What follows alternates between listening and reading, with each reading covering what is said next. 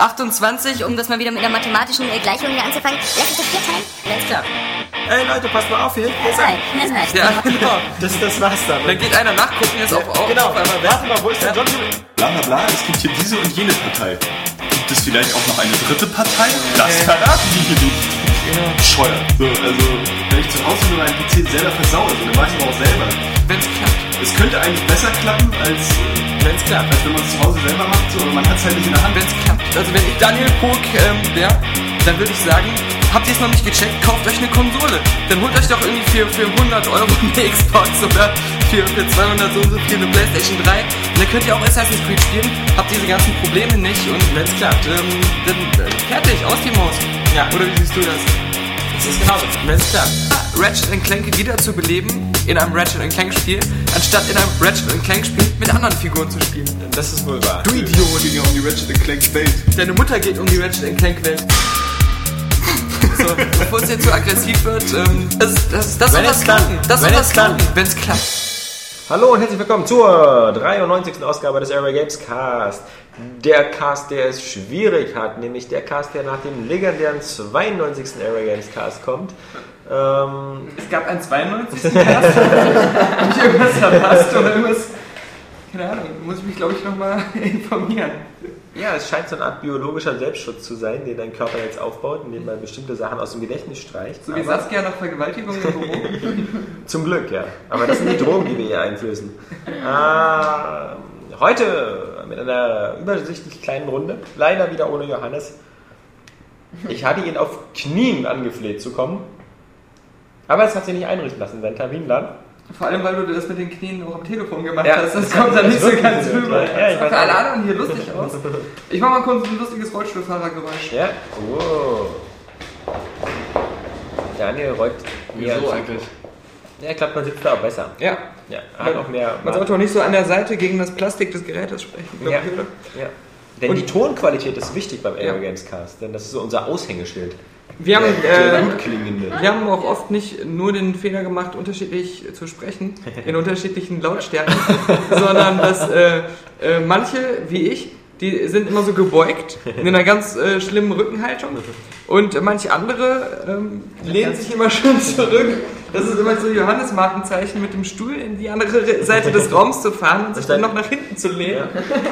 Und mit der Stimme in so ein äh, sonores Flüstern zu verfallen. Genau. Ja. Nee, ähm, heute sind wir zu viert am Mikrofon. Ich darf kurz wieder äh, die Runde vorstellen. Wir haben äh, mit am Mikrofon äh, Oskar Krause, Jawohl. Saskia Tulidum und Daniel Pog. Hallo. Und durch den Abend führt wie immer Ihr Showmaster Alexander Laschewski. Vogt, ja. Und äh, Jan Smets ist nicht mit dabei, der ist gerade äh, on assignment quasi auf äh, Tour und äh, muss anderweitig Geld verdienen. ähm, Der nimmt jetzt und- meinen Job ein. Ja, na, das wird ja mal spannend. ähm, ja, genau, Johannes auch nicht am Start, also unsere Führerrunde. Ja, End of Level Box auch nicht dabei. Äh, Michael Wiczorek auch nicht dabei. Ja. Wir werden die Liste der Leute durchgehen, die nicht dabei sind. Genau. David Hein, David halt auch nicht dabei. auch nicht dabei. Trotzdem schönen Gruß, weil ich habe gehört, ähm, er gehört auch zu den Hörern unseres Ach, Podcasts. scheiße. Cool.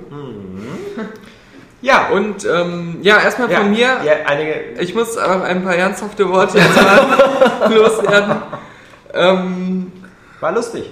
Also, es hat sich eine Organisation bei mir gemeldet, mit der ich auch öfters in Kontakt stehe, die auch vielen Leuten hilft, ähm, die gewisse Probleme haben. Und ähm, äh, es ist äh, der äh, VAAD, Verband aktiver Alkoholiker Deutschland. Und die haben gesagt, äh, das Bild äh, des gemeinen Alkoholikers, das ich im Podcast abgegeben habe, war nicht gemein genug. Und deswegen muss ich mich hier entschuldigen. Ich hätte da vielleicht noch mehr den Asi raushängen lassen können. Ich bin zwischendurch wieder zu sehr in die freundliche Rolle zurückgefallen. Ja. Und das üben wir in, in Trainingssessions beim VAAD, dass wir ähm, da auch richtig aus uns rausgehen und diese, Ja. dieses Besoffensein auch ausnutzen, Zelebrieren. um aus den Voll- Vollen zu schöpfen. Und äh, deswegen habe ich mich auch ähm, einverstanden erklärt, ähm, auf die nächsten drei äh, Ausgaben der ähm, äh, AA, ähm, Alkoholiker aktiv, zu verzichten. Das ist das ähm, wöchentliche Magazin des Verbandes. Und ich werde auch mein handsigniertes äh, Hörspiel ähm, von Harald Junke, 99 goldene Regel des Penneranzündens, wieder zurückgeben.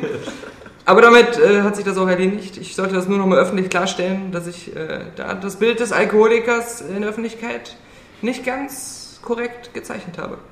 Ich Ja. habe auch zu wenig häusliche Gewalt ausgeübt. Ja, das Auch- kann man noch nachholen. Also, Genau. da- da Das ist da nicht berufliche Gewalt?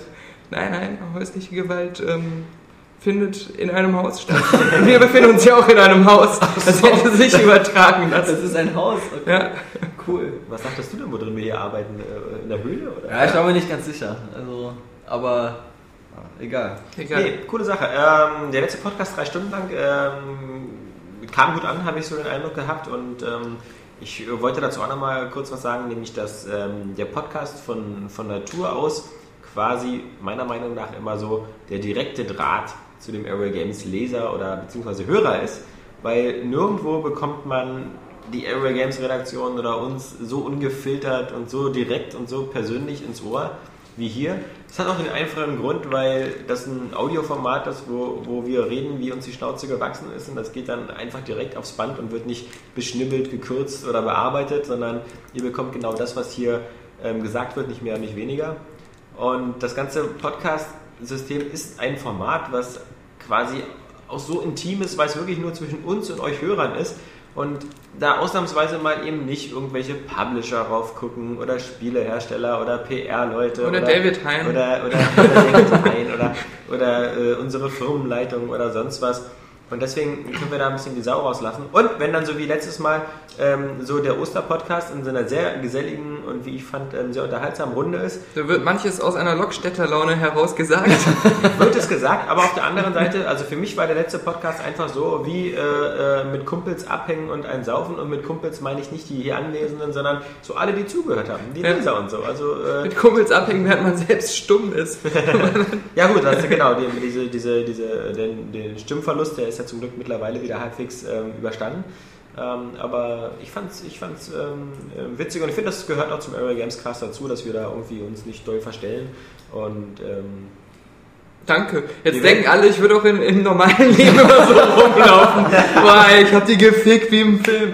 Das war so ein bisschen, äh, ah, Da haben wir uns übrigens danach mal gefragt, also da warst du Ja. nicht da, äh, da hat Saskia die Frage gestellt, was das eigentlich bedeuten soll. Was? Gefickt wie im Film. Ja, was, Wie im das Porno ich. oder wie im normalen Film? Nee, wie in so einem normalen Film. Wenn, wie die das immer so dann hochglanzmäßig so darstellen, weißt du? Du meinst das mit viel Ästhetik. Weil so in vielen Filmen wird Ja. ja gar nicht so aufregend gefickt. Also. Ja, aber Aber so wie bei, du es betont hast, war halt so, ich hab die gefickt wie im Porno, man Also- haben die Lappen geklatscht. nee, nee, nee, das, das, das war jetzt du. Und zwar, Saskia Saskia, wenn sie nicht berühmte getrunken hat. Daniel Punk Imitation. Nee, ähm, äh, das meinte ich schon so wie bei, ich fand jetzt zuletzt bei The Mechanic eine sehr ansprechende, erotische... Ach, ist, ich dachte, du meinst irgendwie eher Crank 2 oder so. Ja. Ja. naja, naja, oder halt ähm, ähm, auch ein gutes Beispiel ist äh, Underworld 2. Okay. Diese Kate Beckinsale Ja, ja. äh, Szene. Gab's da Sexszenen? Müssen wir Hm. nochmal angucken. Eine ganz gut. Ich bin Sexszenen, gute Sexszenen im Film. Ich, da denkt doch immer jeder nur an 300. letzter, letzter Tag. Das wäre jetzt so die Homo-Antwort gewesen. Alex hat gerade so eine geile Art von Kopfschütteln gemacht. So eine Mischung aus ähm, sich wundern, was gesagt wurde und angewidert sein. Das ist so ein zitterndes Kopfschütteln. Nee, die, die, die beste Sexszene soll dann immer sein, so entweder äh, neuneinhalb Wochen, ähm, wo, wo wir der, der halbe Kühlschrankinhalt äh, mit ins Spiel gebracht wird, oder ähm, letzter Tango in Paris. Ich dachte, du kommst jetzt irgendwie mit der nackten Kanone. Nee, letzter Tango in Paris mit Marlon Brando, weil es da diese berühmte Analsex-Szene gibt mit dem äh, Stück Butter, was auf dem Tisch ist. Ja, aber das ist nur Cineasten Ah. interessant. Diese Sache ist aus einem Film. Ja, ja. Der Film hat es erfunden. Ja. Aber es ist ja nicht so, dass wir irgendwie über Filme reden müssen, weil wir nichts in der Spielewelt erlebt haben. Mein Gott, die letzten sieben Tage, also viel heißer kann es gar nicht mehr werden. Ähm, klar, zwei Hauptstories, eine ganz, ganz große Story, kommt gleich. Vorher aber noch, was wir im letzten Podcast schon angesprochen haben, was aber in äh, Daniels Ausführungen so ein bisschen untergegangen ist, ähm, natürlich nochmal ähm, V2 oder VHD, weil am Montag, am Soll ich euch das? Ich erkläre euch das Ja, nochmal. ja. Also der, Nintendo. genau. Der ist ja super klug. Geh mal die Hardcore-Hausfrau. ja. Und in der Werbung, da steht da der enteierte Mann Ja, was macht die Hardcore-Hausfrau eigentlich aus? Also, was macht sie so hardcore? Ich weiß nicht, ich, ich, ich, ich Das habe ergibt nur eine Blockstätter Sinn. Man muss auch sagen, dass ich mir da tausendmal widersprochen habe. Und immer wenn jemand das wiederholt hat, was ich gerade davor selber gesagt habe, widerspreche ich ihm wieder. So, und widerspreche mir damit selber. Geil. Jedenfalls halt ähm, sehr, sehr, sehr ungewöhnlich fand ich, dass halt eben, nachdem ähm, letzte Woche die ersten Gerüchte nochmal wieder ein bisschen konkreter wurden, dass Nintendo an der Nachfolgerkonsole arbeitet, dass dann eben am Montag das wirklich eben sehr schnell offiziell gemacht worden ist, nämlich von Nintendo selbst, die gesagt haben, ja, wir arbeiten an einer neuen Konsole, die im nächsten Jahr auf den Markt kommen soll und sie wird auf der E3 erstmals präsentiert. Ähm, das hat natürlich jetzt ähm, viel, ähm, viel Vorfreude auf die E3 vor allem geschafft, aber noch nicht so viel mehr Informationen halt preisgegeben wird. Ähm, noch ist alles offen, also ähm, was das für eine Konsole ist, was sie kann. Die technischen Daten, die geleakt sind, die sind auf alle Fälle eben so, dass es so ein bisschen PS3, Xbox 360 Plus ist, also mit ein bisschen mehr Leistung, ein bisschen mehr Taktung, ähm, eine bessere Grafikkarte, aber ähm, das, das würde jetzt nicht irgendwie rechtfertigen, dass man sagen würde, man hat da so einen Generationensprung, sondern es wirkt halt eben wirklich nur wie ein bisschen getunte jetzige Hardware. Aber ich glaube, Nintendo war noch nie ein Konzern, der irgendwie mit besonders starker Hardware gepunktet hat.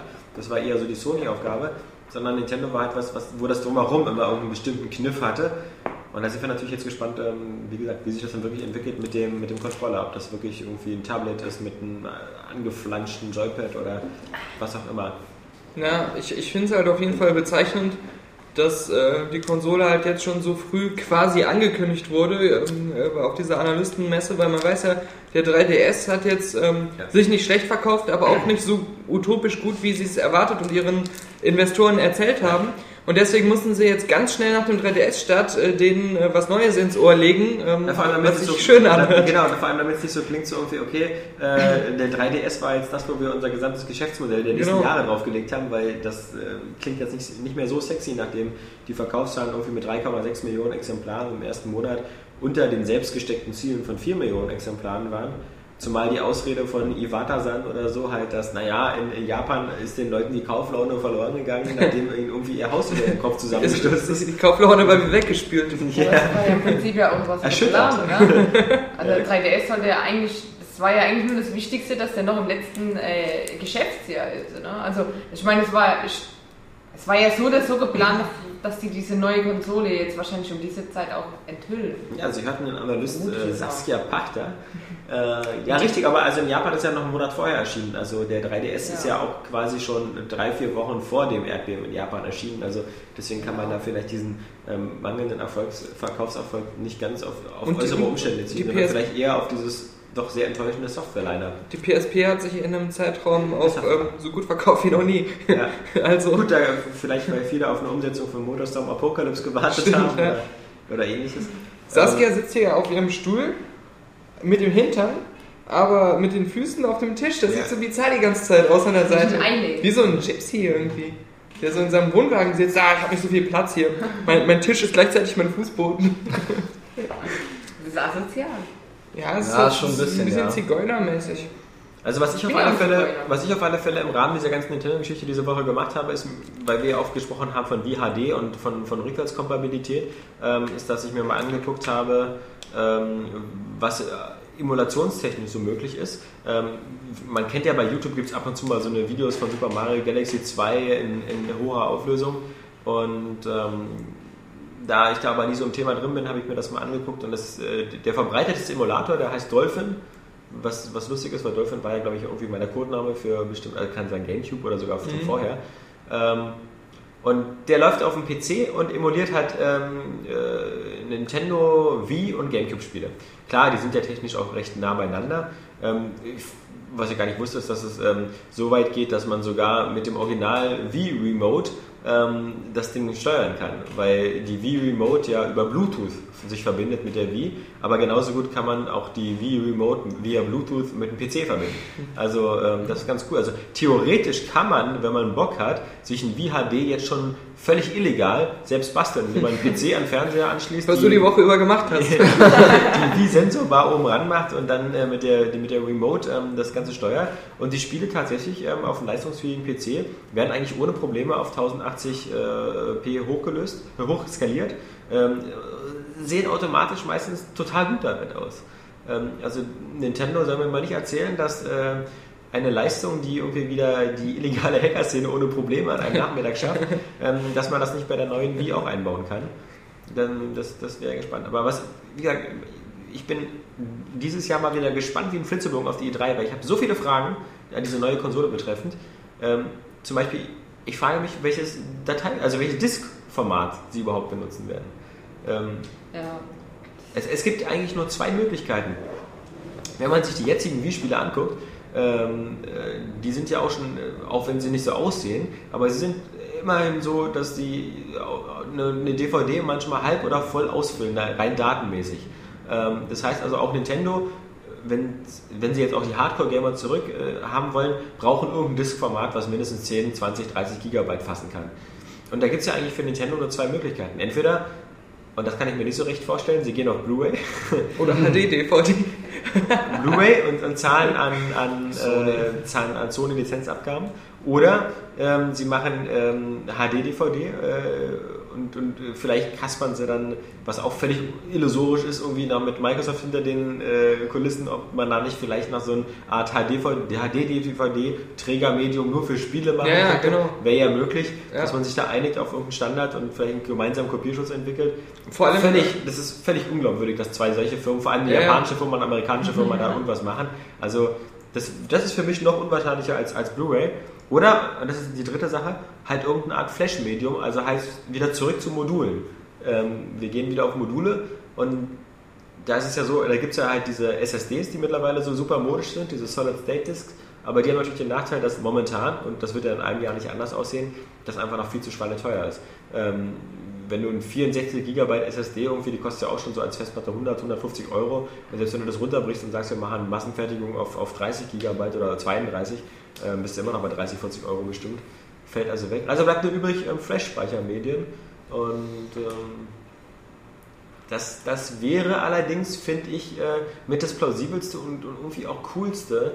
Hat den Nachteil, dass dann die neue Wii ähm, ja, nee, anscheinend dann keine DVDs oder so abspielen kann und auch äh, nicht abwärtskompatibel ist. Also es sei denn, die neue Wii hat auch ein DVD-Laufwerk, womit man die alten Wii- und Gamecube-Spiele reinstecken kann und gleichzeitig noch ein Lesegerät für die neuen Module. Also ja, also am Ende, wenn man sich überlegt, kann es eigentlich nur auf dem Blu-ray-Laufwerk hinauslaufen. Alles Ja. andere wäre eigentlich Ja. schwachsinnig. Vor allem je, je unterschiedlicher dann wieder das äh, Auslieferungsformat für Spiele ist, umso blöder ist es dann wieder für Multiplattform-Publisher, die man dann eigentlich ja ins Boot holen will, Ja. dass die dann wieder ihr Spiel erstmal anpassen müssen an dieses Format, dann wieder extra produzieren müssen, diese Datenträger. Ja, aber das, das war ja bei Nintendo also schon oft so und ich glaube bei Sony auch so. Ähm, das stört die ja nicht, weil ähm, also das ist ja nur der Datenträger und du gibst ja sowieso dann, wenn du dein Spiel auf Wii oder auf PS3 rausgeben willst, zum Mastering an, an Sony An oder an Sony, Nintendo. mhm. Also genau wie es bei den Nintendo 3DS-Modulen oder so ist. Die, die macht halt nur Nintendo die Mhm. Module und das musst du halt dann in Kauf nehmen. Und ähm, bei der PlayStation 3 ist es ja so, dass es irgendwie nur auf der ganzen Welt zwei oder drei Brennwerke gibt, die diese Blu-rays machen. Stimmt, da gab es ja mal irgendwie diese Sache, dass wegen Gran Turismo 5 andere Spieler sich verschoben haben, Ja. Ja. weil die schnell die ganzen DVDs pressen mussten. Genau. Ich glaube, eine ist sogar in, in der Schweiz oder in Österreich oder so war Mhm. für den europäischen Markt. Ähm, aber, aber man merkt daran schon, dass es einfach irgendwie irre spannend ist, weil, Tools 2 war das, glaube ich. Ja. ja, also, äh, weil, weil halt ähm, dieselben Probleme ja eben auch in ein oder zwei oder drei Jahren eben bei Microsoft und Sony. Also Sony hat, glaube ich, damit am wenigsten Probleme, aber sie können einfach sagen, wenn sie die PS4 machen, wenn sie so weitermachen wie bisher Sony, falls es sie noch gibt, dazu aber gleich äh, in dem nächsten Thema. Also wenn Sony die, die, die, die, die riesen PlayStation Network-Krise überlebt und äh, beziehungsweise die Entertainment-Sparte von Sony, die, PS, äh, die PlayStation-Sparte, wenn, wenn die das überlebt, dann hat sie natürlich ein ganz einfaches Konzept für eine neue Konsole, für eine PS4, nämlich wieder, wie üblich bei Sony, irgendwie die, die krasseste Technik, die es zu dem Zeitpunkt gibt, da reinzubauen, die wieder zwei Jahre der Zeit voraus ist, die kein Mensch bedienen kann. Und keiner Äh, bezahlen Die kann. keiner bezahlen kann, genau wieder. Dann kostet die halt 800 Euro, hat wieder im Blu-ray-Laufwerk aber vermutlich irgendwie 12 Kernprozessor und eine Grafikkarte, die mit äh, flüssigem Plutonium gekühlt wird oder so. Ähm, Kryptonit. ja, und Uncharted 5 kommt dann als Spiel und als 3D-Film ins Kino gleichzeitig. Keine Ahnung. Ähm, aber bei denen ist es zumindest, sagen wir mal, ist wie beim NGP. Das NGP ist auch so genau, was man sich so, was man sich so erwartet hätte. So einfach krassere Leistung, geilerer Bildschirm und zwei Analogsticks, was alle vermutet haben. Aber jetzt, wie gesagt, beim Wii, es ist halt eben auch die Sache mit der, mit der, ähm, oder, oder, oder, oder sagen sie wirklich und scheißen auf die Rückwärtskompatibilität. das noch nicht so ganz Nintendo-Stil war. Also ich glaube, bei vielen Leute, weil es für viele Leute ein Argument sein könnte, wie Spiele nachzuholen in einer vernünftigen Auflösung, müssen sie das eigentlich mit anbieten. Oder sie machen es halt wirklich so, was, was, was mir halt nahelegen würde, sie machen auf ein anderes äh, Disk- oder Flashkartenformat und sagen halt, okay, äh, alte Wii-Spiele bieten wir über unseren neuen Wii 2 Store an zum Download. Weil es gibt ja nicht die Leute, es gibt ja nicht die Leute, es, es gibt ja nicht Leute, die sagen, ich habe noch alte Wii-Spiele und will die spielen, aber in HD, sondern die Zielgruppe wollen sie doch nicht erreichen, denn, denn die Leute, die sich zu Scharen eine Wii geholt haben, das sind ja die, die Wii Sports Spieler und, und Wii Fitness und die Spiele muss man nicht normal in HD spielen. Ja. Also ähm, da muss man, dann, dann kauft man sich die Nachfolger oder neue Version. Ähm, und ich glaube, sie wollen eher Leute wie uns erreichen hier, und damit meine ich so vielleicht so hier Oscar oder Daniel oder mich, ähm, die sagen wollen, ich habe schon Bock auf Super Mario Galaxy 1 und 2, aber ich will, dass es eben auf meinem 50 Zoller hübsch aussieht. Und, aber trotzdem, äh, wir, am Ende E3 und Nintendo stellt den Vitality-Sensor vor. Äh, mal gucken. Ja, also interessant wird ja auch äh, der neue Controller, der sich, ähm, den sie sich dazu ausgedacht haben. Da hatten wir auch das Gespräch, dass dieser Name Project Cafe ähm, oder Projekt Café äh, ja nicht von ungefähr kommt. Es geht ja wirklich darum, oder die Überlegung ist, ähm, dass man diesen Controller äh, tatsächlich halt äh, ja, frei durch die Gegend tragen kann und dabei trotzdem das Spiel, was man eben noch auf der Konsole gespielt hat, auch unterwegs zocken kann. Also beispielsweise jetzt äh, eben im Café oder äh, wo ich halt gerade aufhaltet. Ähm, Typische Gamer-Location, Café. Das ist auch immer so nach der Arbeit. Ich gehe erstmal ins Café und setze mich da ein paar Stündchen Ja, hin. bei dir ist das gar nicht so abwegig. naja, also Bei dir stimmt es eigentlich- Project Kneipe heißen. Ja, genau. Ja. Projekt Lockstädter, ja. Project Puff. Ja, ähm, das war ja im, äh, im letzten Podcast auch, äh, dass Das Thema Puff. Hast ja, du wieder mitbekommen. Das ist mal Hast ganz, du geflüstert? ja, ganz kurz am Rande erwähnt worden. da hast du ja äh, Ja, indirekt leise vorgeschlagen, äh, nochmal einen Puff-Besuch Ja, zu starten. Schreib's nochmal schriftlich für alle, die, die nicht äh, den Podcast dreimal wiederholt haben, um zu sagen, sagt er das gerade wirklich? Ja. Genau. Und ähm, da ging es ja auch darum, dass Nintendo jetzt eher Apple als Konkurrenten sieht, als äh, Microsoft und äh, Sony. Und wofür Das ist lustig, weil Apple niemanden mehr als Konkurrenten sieht. ja, das ist ja, das ist ja die eine Sache. Es kann ja unterschiedlich sein. Ähm, trotzdem, wo, wo sind, also es ist ja klischeehaft, aber wo man eben die meisten Apple-Nutzer findet, ist ja, da regen sich auch meist, also viele drüber auf immer. Ah, Starbucks. Genau, im Kaffee. Und ähm, ja, vielleicht, Das macht einfach die Zielgruppe und die Kaufkraft. Denn wer sich genug Geld für ein iPad hat, der hat auch genug Geld für einen Kaffee 4 Euro zu zahlen. Okay, Ja. aber ähm, also, also mit dem Controller, der, der Controller mit dem Bildschirm, also ich bin da immer noch so ein bisschen skeptisch. Also ich glaube nicht, dass man ähm, das Spiel, was man ähm, gerade ähm, auf der großen Konsole in, in, in, in Hochauflösung spielt, dass man das unterwegs dann so in klein spielen kann, weil ähm, da wüsste ich halt nicht genau, wie man das machen soll. Diese ganzen Remote-Play-Sachen oder so, das, die würden heißen, dass man auf dieses Handgerät äh, das streamt und zwar von der Konsole zu Hause. Die Konsole spielt das Spiel eigentlich in Wirklichkeit noch, berechnet das Ganze und schickt das Ganze dann aber als Datenstream auf dein Handheld, dass du halt so wie diese ganzen, was es hier eben auch gibt, ähm, on live und, und äh, das von, äh, von dem Shiny äh, Ex-Versager da, ähm, Gaika. Gaika oder wie das heißt, äh, äh, das streamt ja auch, aber das Problem ist halt, das ist dann, dann musst du wirklich in einem Café sitzen mit einem sehr guten WLAN oder ähm, halt irgendwie einen krassen UMTS 3, äh, weiß ja nicht was. Ja, Äh, aber das, das hat ja schon Probleme, YouTube-Videos in SD abzuspielen. ja, ja, also, genau. Ich meine, es gibt jetzt immer diese Nachfolger, es gibt ja irgendwie, also es gibt ja irgendwie 4G. 4G, 4G was, was aber noch nicht verbreitet genug ist, also in Japan vielleicht Ja. bald, aber ähm, ich glaube, das ist ein bisschen, ein bisschen gefährlich und ich würde fast eher sagen, es ist ein bisschen so, ähm, wie, äh, wie das früher schon möglich war, dass man eben so entweder Minispiele oder eine Minimap oder sowas auf dem Ding drauf hat, äh, irgendwas Unterstützendes und dass man halt vielleicht das Ding mitnehmen kann und unterwegs dann eben noch irgendwelche Minispiele machen können, die einen Zusammenhang haben mit dem ähm, Spiel, was man gerade in groß spielt. Also dass man irgendwelche Coins sammelt. Jetzt wäre mein Gedanke natürlich, Ganz verrückt wäre natürlich, was man machen könnte. Ja. Man könnte die 3DS einbinden und sagen, der 3DS ist zwangsweise die Steuerung für, den, äh, für die neue Wii-Konsole. Aber ansonsten würde ich nämlich denken, das Problem an dieser ähm, romantischen Café-Idee ist, dass ich, wenn ich ins Café gehe, dann im Sinne, wenn ich so ähm, mal so denke, als wenn ich das Idealbild dessen wäre, was sich die Hersteller immer wünschen, dann wäre meine Tasche schon voll mit iPhone, iPad, 3DS, PSP. Ja. Will ich dann noch meinen Game Controller von der Wii 2 auch noch einpacken? Ja. Das naja, ist- aber die kriegst du ja zur Konsole dazu. Das ist ja äh, ein Teil vom Ganzen. Du musst es ja nicht separat irgendwie erwerben, oder, sondern das gehört Ja, ja, ja. dazu. Du kriegst es ja quasi geschenkt, in Anführungszeichen. Also du musst es ja jetzt nicht... Ich versuche nur, nur diesen Controller vorzustellen. Entweder der ist sehr klein und sehr flach, oder ich hätte nie Bock, den mitzunehmen und damit hätte sich dieses ganze Konzept äh, für mich erledigt. Und ich würde den eh nur wie einen normalen Controller zu Hause benutzen. Ja. Das, das Tolle ist ja, dass die E3 nur noch fünf Wochen weg ist. Ja. Und, und natürlich eine andere Frage ist natürlich, was bedeutet das eben, wie gesagt, wieder für, die, für Microsoft und Sony? Ob die jetzt. Ähm, äh, denn das Problem ist ja, das sagen ja auch, auch, auch viele, ähm, die sich damit auskennen, dass ein bisschen die Gefahr besteht, dass äh, diese Konsole, die Nintendo rausbringt, halt so dieses typische Sega Dreamcast, Sega Saturn Schicksal ereilt. Das ist halt, sie kommen zu spät für die eine Party, aber zu früh für die andere Party.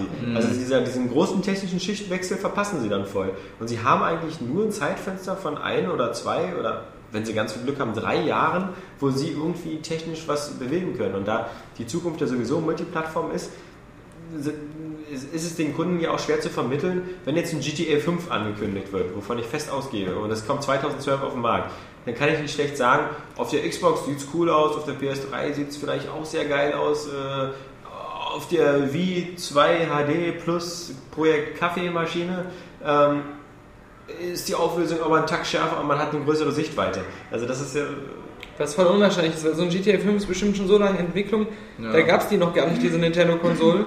Und ähm, das, das wird so auf PlayStation 3 und Xbox 360 optimiert sein, dass da wahrscheinlich das, das eine 1, 1 zu 1 Umsetzung dann würde. Ja, wobei ich immer denke, das ist wie beim PC. Wenn du halt einen PC hast, der ein bisschen leistungsfähiger ist mit einer moderneren Grafikkarte, dann ist es jetzt auch nicht schwierig zu sagen, irgendwie, dass es auf dem ein bisschen besser aussieht, weil der halt, dann machst du halt bei der, weißt du, du hast ja wie bei Crysis oder so, gibt es ja bei den PC-Versionen auch immer so eine INI-Datei, wo du so per Hand welche Einstellungen ändern kannst, so hier Gamma-Wert und, und äh, äh, äh, hier diese, diese Sichtweite und sowas, dann passt halt das für die andere Konsole an, dann sieht es halt ein bisschen besser aus.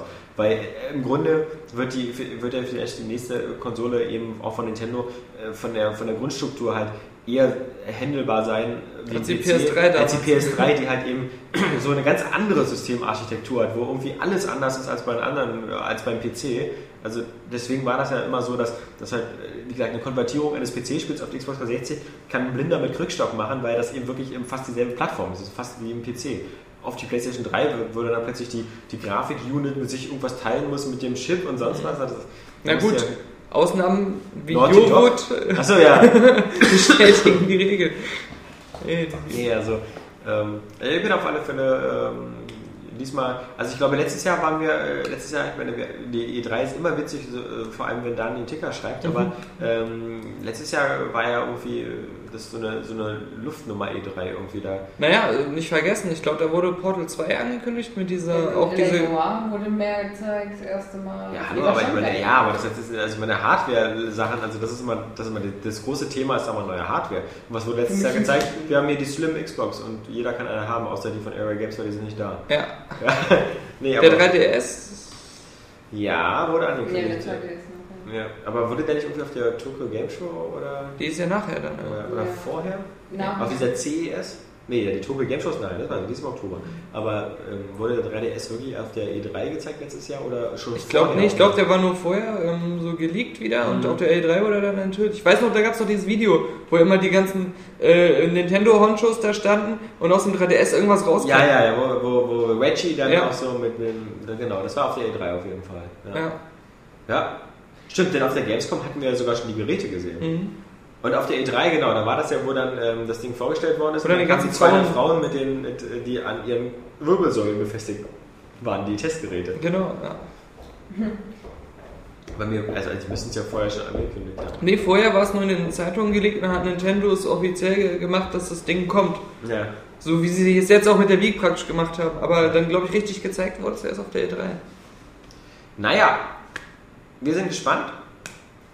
Wir Am verrücktesten wird eigentlich auch diese Umstellung, weil jetzt wirklich zwei Generationen lang die Wii, also Nintendo so schlechte, so eine schlechte Hardware eigentlich hatte und jetzt auf einmal mitreden kann mit den ganzen HD-Konsolen, finde ich das auch schon aufregend. ich finde das auch so geil, dass das bei Nintendo anscheinend müssen ja irre viele äh, Entwicklerteams jetzt schon seit ein, zwei Jahren an den Spielen für die nächste Konsolengeneration arbeiten, weil äh, für den Wii bringen sie ja nichts mehr raus. Also das krasseste wäre natürlich, wenn sie jetzt sagen würden, ähm, äh, Zelda, machen sie jetzt wieder diesen, diesen Trick wie beim letzten Mal. Zelda kommt für beide raus, sieht aber am geilsten aus auf der neuen Wii.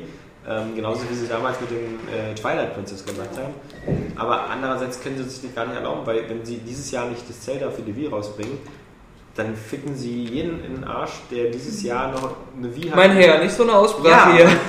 Aber ich meine, wenn man sich den Release-Kalender anguckt für die, für die Wii im Jahr 2011, da, da, total. da musst du dir ja die Pulsadern aufschneiden. Ja. Also letztes Jahr konnte man noch sagen, ich krieg wenigstens meinen Donkey Kong und äh, meinen Kirby. Was ja aber auch wiederum, sind zwar natürlich geniale Spiele, aber es ist trotzdem so irgendwie so dieses Verwertungsgefühl. Wie bei New Super Mario Bros. hattest du ja auch natürlich das Konzept, dieses geile Konzept wieder äh, neu aufbereitet, aber dann einfach nochmal mit Donkey Kong gemacht, nochmal mit Kirby gemacht. Im Ja. letzten Jahr, das war ja das einzige große, was Nintendo rausgebracht hat. Wobei das Kirby ja recht, recht, recht witzig war und eigenständig. Also Ja, die, die Kirby-Spiele waren ja vorher ganz anders. Und jetzt so mit dieser, dieser Idee mit dem Garen und so, das, Ja, das war natürlich. natürlich äh, super. Äh, natürlich bei Donkey Kong und New Super Mario war das klar. Aber ich meine, das, das zeichnet sich ja jetzt genauso auf dem 3DS wieder ab. Ich meine, äh, jetzt, jetzt äh, kündigen sie für den 3DS an, es wird Mario Kart kommen. Yeah! Man kann sich schon vorstellen, dass das jetzt nicht irgendwie äh, bahnbrechend neu ist oder, oder dass das Mario. Star Fox. Der Star Fox Auch nochmal. auch was kein Mensch mehr haben will. Exciteback, die wollen ja sogar eine. Äh, Ja, äh, als- so, Ach, so eine Rare. oder so. Genau. Angeblich auch Rare soll. Ähm, Die haben keine Zeit, die müssen Avatar-Klamotten machen. ja. ja. Nee, äh, war, war irgendwie so ein Gerücht, dass. Ähm, Aber das kann ja nur ein Gerücht sein, weil warum sollten die Nein, Microsoft nein. Game Studios was für. Nein, Haben die nicht wie bei Pinata auf für den den DS DS, gebracht? Ja, Ja. die haben hier Pinata doch auf den DS Ja. gebracht. Und äh, da ging es darum, dass Microsoft vermutlich auch kein Problem damit hätte, wenn Rare für den 3DS entwickelt, weil ja Xbox, also Microsoft ja keine Konkurrenzkonsole Ja. hat. Also Ich- deswegen ich muss da was Lustiges sagen theoretisch okay. Zum Thema. Wobei, rein theoretisch, okay, ist immer so eine Sache. Weil ähm, letztendlich. Ne? Aber hat er, Viva Pinata für DS hat auch Rare gemacht und das war nicht so irgendwie Genau. die Lizenz und das hat ein anderes Studio Nee, nee, gemacht. nee, das hat Rare gemacht und Nee, war aber was- was jetzt, ähm, und nee. Eben schon eingefallen war, als du meintest, ähm, Microsoft und Nintendo machen zusammen ein Disk-Format, das es etwas abwegig ist.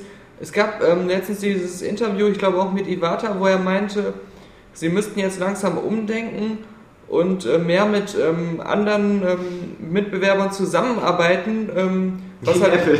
nee, ja, so Ja, in die Richtung war das auch gemeint. Also ähm, Ja, ja, ja, der hat irgendwie sowas in die Richtung gesagt. Man müsste sich mit anderen zusammenschließen, mit denen man vorher eigentlich undenkbar, äh, Genau. ist vorher undenkbar. Haben Wahrscheinlich wollen sie das, Sega. sie wollten wahrscheinlich das PlayStation Network für, für ihre nächste Konsole benutzen.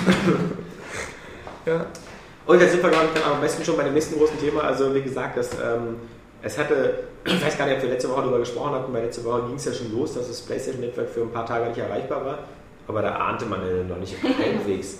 Es hat ja donnerstags angefangen auch. Donnerstag, genau. Das war Ja. genau dasselbe. Stimmt, ja. ja. Ja, unser Podcast hat das Unser Podcast.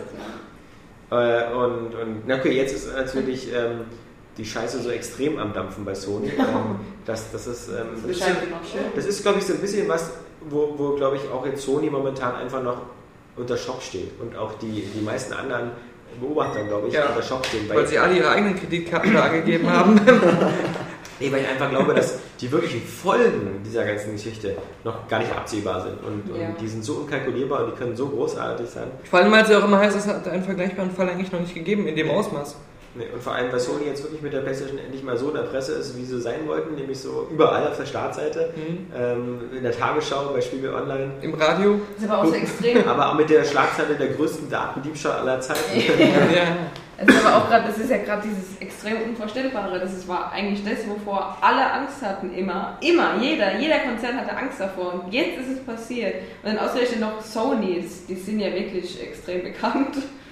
Also ich meine, das, das Krasseste, ich habe ja, ich hab ja, ich hab ja ähm, am, am Montag auch diese, diese Chronologie geschrieben, das Krasse ist halt wirklich, finde ich, dass, dass es ähm, Warnschüsse gab und dass es im Februar eben, wie gesagt, schon diese, diese, die, diese Ars Technica, diesen Ars Technica Artikel gab, wo halt wirklich drin stand, dass das Hacker gesagt hätten, dass Sony starke Sicherheitsprobleme hat und gerade die Verschlüsselung der, der, der Nutzerdaten halt eben äh, diese SSL, SSL oder SLL, nee, SSL verschlüsselte äh, Datenübertragung halt löchrig wäre und dass manche äh, Sachen wie zum Beispiel Adressdaten, sonst was unverschlüsselt in Textfiles gesendet werden, dass das eigentlich ähm, eine Zumutung ist und ähm, einfach viel zu einfach zu hacken ist. Und Ja. äh, da gab es keine Reaktion drauf, doll, und, und zwei Monate später, knapp oder einen Monat später, ist ihm genau das passiert und äh, ich meine, wo hat man. Ich meine, okay, man muss doch sagen, wenn man jetzt sagt 75 Millionen äh, äh, Playstation-Konten, das sind vielleicht nur 30 Millionen Menschen, ähm, weil jeder ja mindestens zwei, drei Konten hat. Heute war ja auch davon die Rede, dass 2,2 Millionen ähm, User, also von 2,2 Millionen Usern die Daten schon zum Verkauf ja, angeboten werden. Kreditkartendaten, ne, ja. Und dann dachte ich auch so, okay, das sind dann wahrscheinlich alle, alle, Alle reellen Personen. Ich meine, ähm, das PlayStation Network setzt sich ja auch zusammen. Ich meine, du bist ja PlayStation Network äh, Kunde, wenn du, ähm, wenn du deine PSP benutzt und äh, da dich anmeldest. Also sind ja nicht nur PS3-Leute. Wenn du das, die Foren von Sony benutzt, wenn du Kommentare im PlayStation-Blog schreibst, bist du immer ein PSN-User. Sicher? Ja, Mhm. okay. Na, und ich weiß ja nicht, was mit diesem komischen Curiosity irgendwie mit diesem Musikdienst ist, ob man den auch einzeln abonnieren kann oder so. Ja, aber sie haben ja jetzt immer von beiden gesprochen. Das Ja. ist zumindest eine Netzwerkstruktur dann scheinbar. Ja. Ja, also wie gesagt, ähm, das äh, PlayStation-Netzwerk ist jetzt erstmal schon eine Woche down, wird, glaube ich, mindestens noch eine Woche bis nächste Woche äh, down sein, weil die müssen ja nur irgendwie komplett ihre, ihre Anmeldestruktur ändern. Und es fällt halt, wenn man jetzt erstmal das, die, die, die aktuelle Relevanz nimmt, fällt es natürlich ein super blödes Zeitfenster für Sony, weil sie jetzt gerade dabei waren, drei Spiele auf dem Markt zu haben, die alle Welt zeigen sollte, dass die PS3-Version die beste ist. Das ist einmal Mortal Kombat, wo eben mit äh, Kratos äh, der geilste Spezialcharakter ist. Die Xbox hat gar keinen Spezialcharakter. Da- war mal im Gespräch, irgendwie einen von Gears of War, irgendwie Marcus Phoenix oder so zu benutzen, aber haben sie dann nicht gemacht. Ähm, die die PS3-Version hat halt ähm, Kratos, aber es kann kein Mensch damit spielen. Jedenfalls nicht online. Also in Äh, Deutschland was- sowieso. in Deutschland sowieso nicht, aber in Amerika eben in so einem wichtigen Markt auch nicht. Dann natürlich eben, und das ist ganz besonders ärgerlich, hat Portal 2, weil Portal 2 eben einmal einen Koop-Modus hat, den man zwar auch am Splitscreen spielen kann, aber der eben auch wirklich erst richtig Spaß online macht, plus die Verbindung halt mit zum Steam-Netzwerk und so genau. nicht zu benutzen. Und nicht zuletzt SOCOM. Ich meine, das SOCOM war auf der PS3, auch wenn der aktuelle Teil jetzt wirklich mehr äh, überflüssig ist. Ähm, SOCOM war halt immer das, äh, das war sozusagen das Mini-Call of Duty für Playstation-Besitzer, was es ja auch schon gab, als es Call of Duty noch gar nicht gab. Das hat ja schon seine Ja. Ursprünge in der PS1-Ära, wenn ich mich nicht Genau, irre. alles. Ja. Ähm, und so ein Spiel bringen die auf den Markt und in dem Moment kackt ihr gesamter Netzwerkserver. Und wenn ich mir denke, wie, wie online verrückt gerade die Amerikaner sind und die, die PlayStation 3 hat ja auf dem amerikanischen Markt, hat es ja nie geschafft, die Xbox zu schlagen, weil die Xbox da halt viel, viel stärker war. Ähm, einmal auch, weil es ein amerikanisches Produkt ist und weil halt natürlich die, die, ähm, diese ganze Xbox Live-Thematik den Amerikaner viel näher ist, ähm, als, als ähm, das doch sehr isolierte PlayStation-Netzwerk. Jetzt muss ich mir vorstellen, da sitzen ganz viele Amerikaner vor ihrer PS3, wollen Black Ops oder Call of Duty Modern Warfare spielen und können das halt einer Woche nicht. Und ich kann mir vorstellen, dass das reicht für viele Amerikaner, äh, wütend zu sein, gar nicht wegen ihren Kreditkarten, sondern einfach die Tatsache, dass sie ihre geliebten Shooter nicht spielen können und sich eine Xbox 360 holen und sagen, fuck you. Und äh, das sind so diese, diese, diese kurzfristigen Ärgernisse, dass halt den, auf alle Fälle, glaube ich, die Xbox 360 jetzt gerade ähm, wirklich gut Marktanteile gewinnen kann. Je, jeden Tag, in dem dieses äh, PSN-Netzwerk weg ist, ist ein Tag für Microsoft. Ähm, auf der anderen Seite das große Problem eben, dass es überhaupt nicht abzusehbar ist, ähm, äh, welche, welche gerichtlichen Forderungen auf Sony zukommen.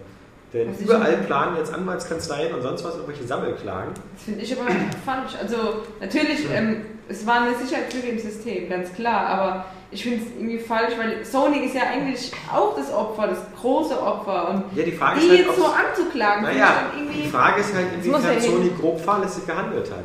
Also Ja, okay, ja. Und da werden ja, da werden ja dann vielleicht auch so, so Unternehmen wie Kreditkartenfirmen zukommen und sagen, äh, pass auf, ähm, äh, ihr, ihr beschädigt damit auch unser Modell, weil wir gehen immer raus, verticken unsere Kreditkarten an jedem Bahnhof, an jeden Zwölfjährigen und sagen denen immer hier, benutzt mal die Kreditkarte, weil die ist total sicher und sonst was. Und jetzt sehe ich hier eine Story, wo irgendwie 70 Millionen Kreditkartendaten einfach so im Netz sind. Ähm, das äh, macht natürlich Firmen wie Visa und Mastercard auch einen enormen Schaden. Das heißt, die sind, selbst wenn da nicht eine falsche Buchung läuft, allein der Image-Schaden wird, glaube ich, genug sein, dass irgendwelche amerikanischen Kanzleien sagen, ja, den Fall übernehmen wir. Also, Ja. äh, da kriegen wir was raus. Also das heißt, erstmal diese betroffenen Unternehmen kommen an, dann kommen äh, User an, denen, die einfach äh, wieder sagen, das ist datenschutzrechtlich äh, verwerflich, weil ich habe mein PlayStation-Konto hat nun mal hier die E-Mail-Adresse irgendwie Bonnie Pfotenpuff und das Passwort ist 317 und das ist leider mein Zugang für alles, was ich habe. Das ist auch mein eBay-Passwort, das ist mein Amazon-Passwort und das ist sonst was. Ähm, das ist schon mal super gefährlich. Und wenn, wenn diese Klagen dann erstmal alle, alle eingereicht werden und, und ähm, dann, dann sehe ich da schon also genug Potenzial, dass auch so ein großer Konzern wie Sony da ähm, irgendwann vielleicht finanziell ein bisschen die Kohle ausgeht. Und dass sie sich dann wirklich, äh, also das ist jetzt Worst-Case-Szenario, das, Ja. das wünscht sich hier keiner, ich auch nicht, weil Sony ist einfach als, als die Marke PlayStation ist einfach viel zu verwurzelt in unserer Videospiel-DNA, als dass man sich eine Zukunft ohne PlayStation so vorstellen könnte, vielleicht schon, aber nicht wünschen würde. Aber ähm, Es geht ja nicht nur um Playstation. auch. Also, Es würde ja dann eigentlich auch um alles andere gehen, was Sony so herstellt. Ne? Ja, ich weiß ja, ob man das trennen kann. Also Ja, glaube, das ist die Frage. Die, die, die PlayStation-Sparte, ähm, die ist ja, die, die, die trägt ja, die Hälfte des Umsatzes des Sony-Konzerns. Ähm, ob das Es gibt ja mal Sony Computer Entertainment, SCE, Amerika genau, und ja, ja. Japan. Das ist dann auch alles Das nochmal ist alles die getrennt. PlayStation-Sparte, aber Also ähm, man muss dazu auch nochmal sagen, dass ähm, die Hacker sich ja auch regelrecht darüber lustig machen, ähm, wie unterbesetzt scheinbar auch die ähm, Technik- und Security-Abteilung bei Sony ist. Und ähm, und das verwundert mich beim Dienst, der kostenlos ist. mh, Also das hatten wir ja im Büro die Woche auch schon mal besprochen. Es ist ja klar, dass eine Firma wie Microsoft, die seit ähm, 25 Jahren in der IT-Szene äh, unterwegs ist, deren Hauptproblem ist, seit 25 Jahren Windows hackersicher zu machen oder zumindest ähm, auf der einen Seite eben äh, mit Raubkopien kämpfen, auf der anderen Seite gegen Viren, Trojaner und alles Mögliche, was, was seit Jahrzehnten auf Outlook einprasselt, ähm, dass, dass, dass so eine Firma ähm, natürlich weiß irgendwie, äh, dass man alles dran setzen muss, eine Konsole wie die 360 und ein, ein geschlossenes System wirklich äh, anzubieten. Das Witzige ist ja auch, dass Microsoft immer wieder darauf hingewiesen hat, Xbox Live kostet Geld und ist so sicher, weil es ein geschlossenes System ist. Und genau deshalb lassen wir nicht zu, dass wir sowas wie Steam mit einbinden, weil das uns zu unsicher ist. Wir können dieses geschlossene System nicht öffnen. Wir können auch nicht irgendwelche anderen äh, Netzwerke hier reinlassen. Wir können keine äh, Browser-Games machen, die irgendwelche oder, oder irgendwelche Online-Spiele, die mit irgendwelchen Server kommunizieren, die irgendwie auf unser System zugreifen wollen. Das können wir alles nicht machen. Und da wurde Microsoft ja jahrelang immer so ein bisschen belächelt. Und als die Ankündigung kam eben von Gabe Newell, ja, hier PlayStation, wir machen jetzt mit Steam zusammen, haben alle gesagt, so, ja, aber Microsoft, warum macht ihr das nicht, ihr Penner? Ähm, warum macht ihr, müsst, müsst ihr euer, euer System so abschotten wie Fort Knox? Und äh, nun gut, also äh, das ist momentan zeigt sich, Werbung. dass so ein, so ein offenes äh, Netzwerk vielleicht doch äh, auch sehr anfällig ist. ja.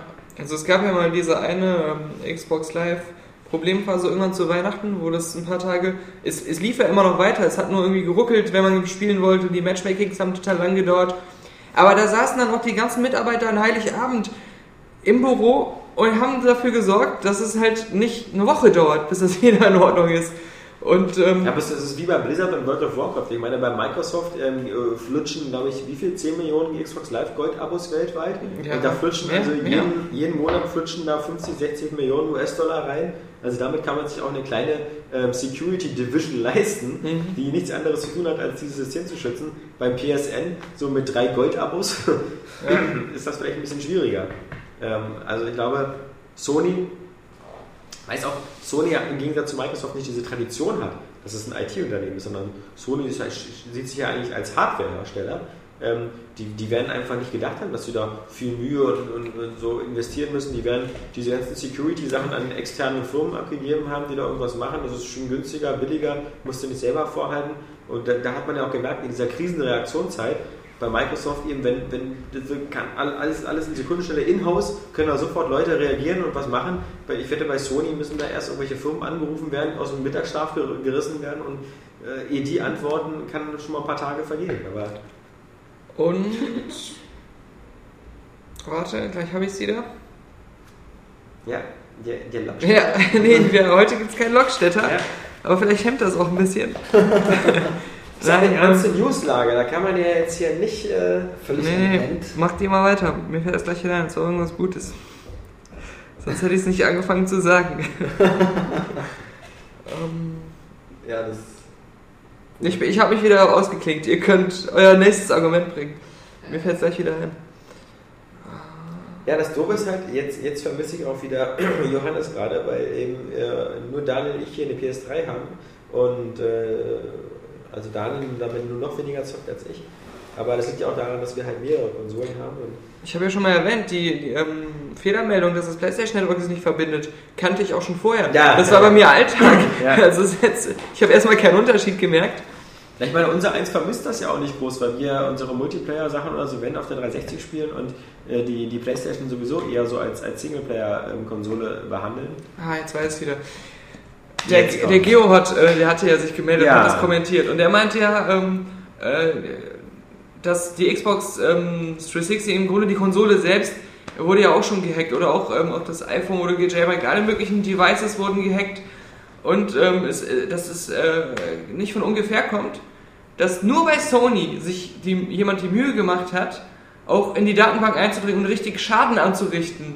Und, und, und dass das halt damit zu tun hat, dass Sony immer diese arrogante Haltung Hackern gegenüber hatte, dass sie ähm, regelrecht provoziert haben, dass sie jetzt zuletzt diesen ähm, juristischen Feldzug geführt haben gegen Leute, die die PlayStation 3 gejailbreakt haben und ähm, dass deswegen äh, so die Hemmschwelle ähm, der Hacker-Community oder so auch so vielleicht so ein, so ein Kodex, den die unter sich haben, ähm, bestimmte Grenzen nicht zu überschreiten, einfach ähm, dadurch zerstört wurde. Ja. Und, und dass der, das deswegen halt kein Zufall wäre, dass es jetzt, ähm, das hat sich ja immer weiter in, in den letzten zwei Monaten hochgeschaukelt, regelrecht.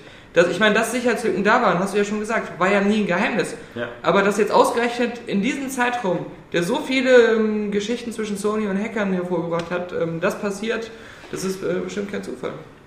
Das ist das alte Motto, wer Sturm sät, wird, nee, wer, wer Wind sät, wird Sturm ernten, Ja. genau so rum. Oder wer gegen den Wind furzt. Ja, der hat die Stinkenase. genau. Nee, aber ähm, äh, wir hatten zwei, drei Wochen bevor dieses Ding war, eben auch noch die, die, die Meldung, dass, dass ähm, Sony sich mehr oder weniger lustig gemacht hat über die, die Anonymous äh, oder Anonymous ähm, Angriffe. Anonymous. Und, äh, ja, Anonymous. Und das hat natürlich dann noch, noch mal bestimmt. Also Ja, ja. Sony war, glaube ich, ähm, ja, der größte Fehler von Sony, nachdem sie den Linux-Support gestrichen haben, war einfach, ähm, ja, so diese, diese, diesen, diesen schlafenden Hund einfach so lange zu reizen, Ja. äh, bis er dann mal zugebissen hat. Das ist geil. Die PlayStation 3 gold mal oder galt mal als ähm, unhackbar. Ja, Ja, war, war sie auch lange, zumindest. Nein, nein, war sie, war sie nicht. Ja, Bloß die, die Hacker waren so glücklich damit, dass sie da ihr Linux drauflaufen lassen konnten und irgendwie im, Stillen ihre Homebrew-Sachen machen konnten, dass sie eigentlich nie Lust hatten, in das Sicherheitssystem der PlayStation mal reinzugucken. Mussten sie auch nicht, sie konnten ihre Sachen laufen lassen. Und erst als Sony das entfernt hat, das ist ja jetzt allgemein bekannt, haben die gesagt, ähm, ja, dann holen wir es uns zurück, wo wir gerade dabei sind, Ja. machen wir mal ein bisschen was kaputt. Copy-Paste. Ja. Also wir werden sehen, wie sich das die nächsten Wochen entwickelt und wann das PlayStation Network wieder anders und ich denke mal, das wird jetzt noch ähm, uns sowieso die nächsten Wochen und Monate beschäftigen. Also uns, uns eher so als, als Zuschauer, Sony eher so doch sehr unmittelbar. Man wird sehen, ähm, was da so draus wird. Aber jetzt auch nochmal zu diesen, äh, weil du ja gesagt hast, mit dem, dass Sony jetzt verklagt wird, äh, das du nicht gut findest, ähm, muss man sagen, ähm, da muss man jetzt genau dieselbe Argumentation wie bei den Hackern haben. Bei Sony haben wir ja auch gesagt, gut, wenn es äh, rechtlich die Möglichkeit gibt, ähm, die zu verklagen und wenn es vor dem Gesetz eine Straftat war, was die Hacker da gemacht haben, Ja. dann äh, darf Sony da ruhig mit aller Härte und allen Mitteln, die legal sind, äh, versuchen, das Recht durchzusetzen. Genauso ist Sony aber jetzt in der Position, dass man jetzt auch nicht unbedingt sagen muss, na gut, Ja. ist ja auch ein bisschen schlecht gelaufen Ja. und und, äh, Und ist- Datenschutz, genau. Gott, also ja. Und sie tun einem ja auch leid. Äh, nee, wenn, wenn das vor dem Gesetz da irgendwelche Sachen gibt, wo, wo Sony Versäumnisse gemacht hat, Ja, dann, dann dürfen die jetzt auch mit aller Härte angegangen werden. Das hat der Alex ja auch schon gesagt, dass wenn, wenn, wenn Sony fahrlässig einfach war in ihrer Sicherheitspolitik, dann ist es ja klar, dass sie angeklagt werden dürfen, aber so manch, manch ein Ding, das große Problem ist jetzt einfach, äh, Sony muss jetzt diese ganze Scheiße ausbügeln und sich jetzt darum zu kümmern, dass dann also auch noch irgendwelche äh, Klagen von Leuten zu kriegen, das finde ich jetzt ein bisschen, ich finde es halt fehl am Platz, weil die haben jetzt momentan ähm, genug die, den Kopf halt in der Scheiße. Ja, aber stehen. momentan die Lage. Stell mir gerade so einen Sony-Sprecher am Telefon vor oder den Anwalt. Ja, also Ihre Sammelklage wollte ich jetzt mal sagen, ist jetzt gerade fehl am Platz. Wir haben andere Sachen. passt jetzt zeitlich gerade gar nicht. Wenn Sie in einem Jahr nochmal anrufen Ja. könnten, dann haben wir auch wirklich den Kopf frei dafür. Was ich spannend finde, ist Also auch, meine dass- ich ja für mich selbst, weil Sony, ich meine, PlayStation 1 ist eins, das hat mir ja meine Kindheit geprägt, also Sony, also auch wenn die PlayStation 3 jetzt momentan nicht bei mir daheim rumsteht, aber ich habe dann schon so ein bisschen, tun mir halt schon extrem leid. Das ist Ja, natürlich, klar, weil wer eine dicke Hose hat, äh, nee, Ja. einen dicken Arsch hat, auch eine dicke Hose, so. Ja. Weil Ja, ähm, das stimmt auf alles. der Ton macht die Musik und, und am Ende des äh, Tages ist es ein Konzern, der vor allem Geld verdienen will, unser Geld haben will und der eine Gegenleistung bringt und die Gegenleistung sollte nicht darin bestehen, dass meine Daten durch die Welt fliegen. Also Ja, das ja, ist natürlich, äh, das hätte ich doch äh, lieber dann kontrolliert. Aber die Frage ist halt, ob das jetzt so, ich glaube, so wie gesagt, für Schadenfreude der anderen Firmen ist jetzt auch nicht gesorgt, weil alle Unterhaltungselektronikmodelle der nächsten Jahre basieren immer auf diesem immer vernetzt sein, immer dieses Ja. immer überall online und, und ob das jetzt so dieser Street Pass beim 3DS ist oder alles, was beim NGP angekündigt worden ist oder Xbox Live. Und man sieht, glaube ich, dass ähm, dieses ganze System dieser ewigen Vernetzbarkeit und überall was kaufen und sonst was halt manchmal eben auch auf, auf, auf tönernen Beinen steht. Also in der Zeit von der PlayStation 1 äh, wo es, oder in der Zeit, na, Xbox 1 kann man schon gar nicht mehr sagen, weil da gab es ja auch schon Xbox Live. Ja. Aber in, dieser, in den 90er Jahren, das waren Problemfelder, da musste sich kein Konsolenhersteller mit beschäftigen. Also ob da online irgendwie was gehackt wird oder so. Das Ja, und, und vor allem äh, Super Nintendo konntest du nicht hacken. online seine Kreditkarte zu benutzen, Ja. ist jetzt Alltag inzwischen, ja. Also ähm, die, die Zeiten, in denen man gesagt hat, ähm, ich habe dazu große Bedenken, die sind allein schon deswegen vorbei, weil einem sonst vieles einfach verschlossen bleibt. Und ähm, zum Glück, ist es gibt, nicht vorbei.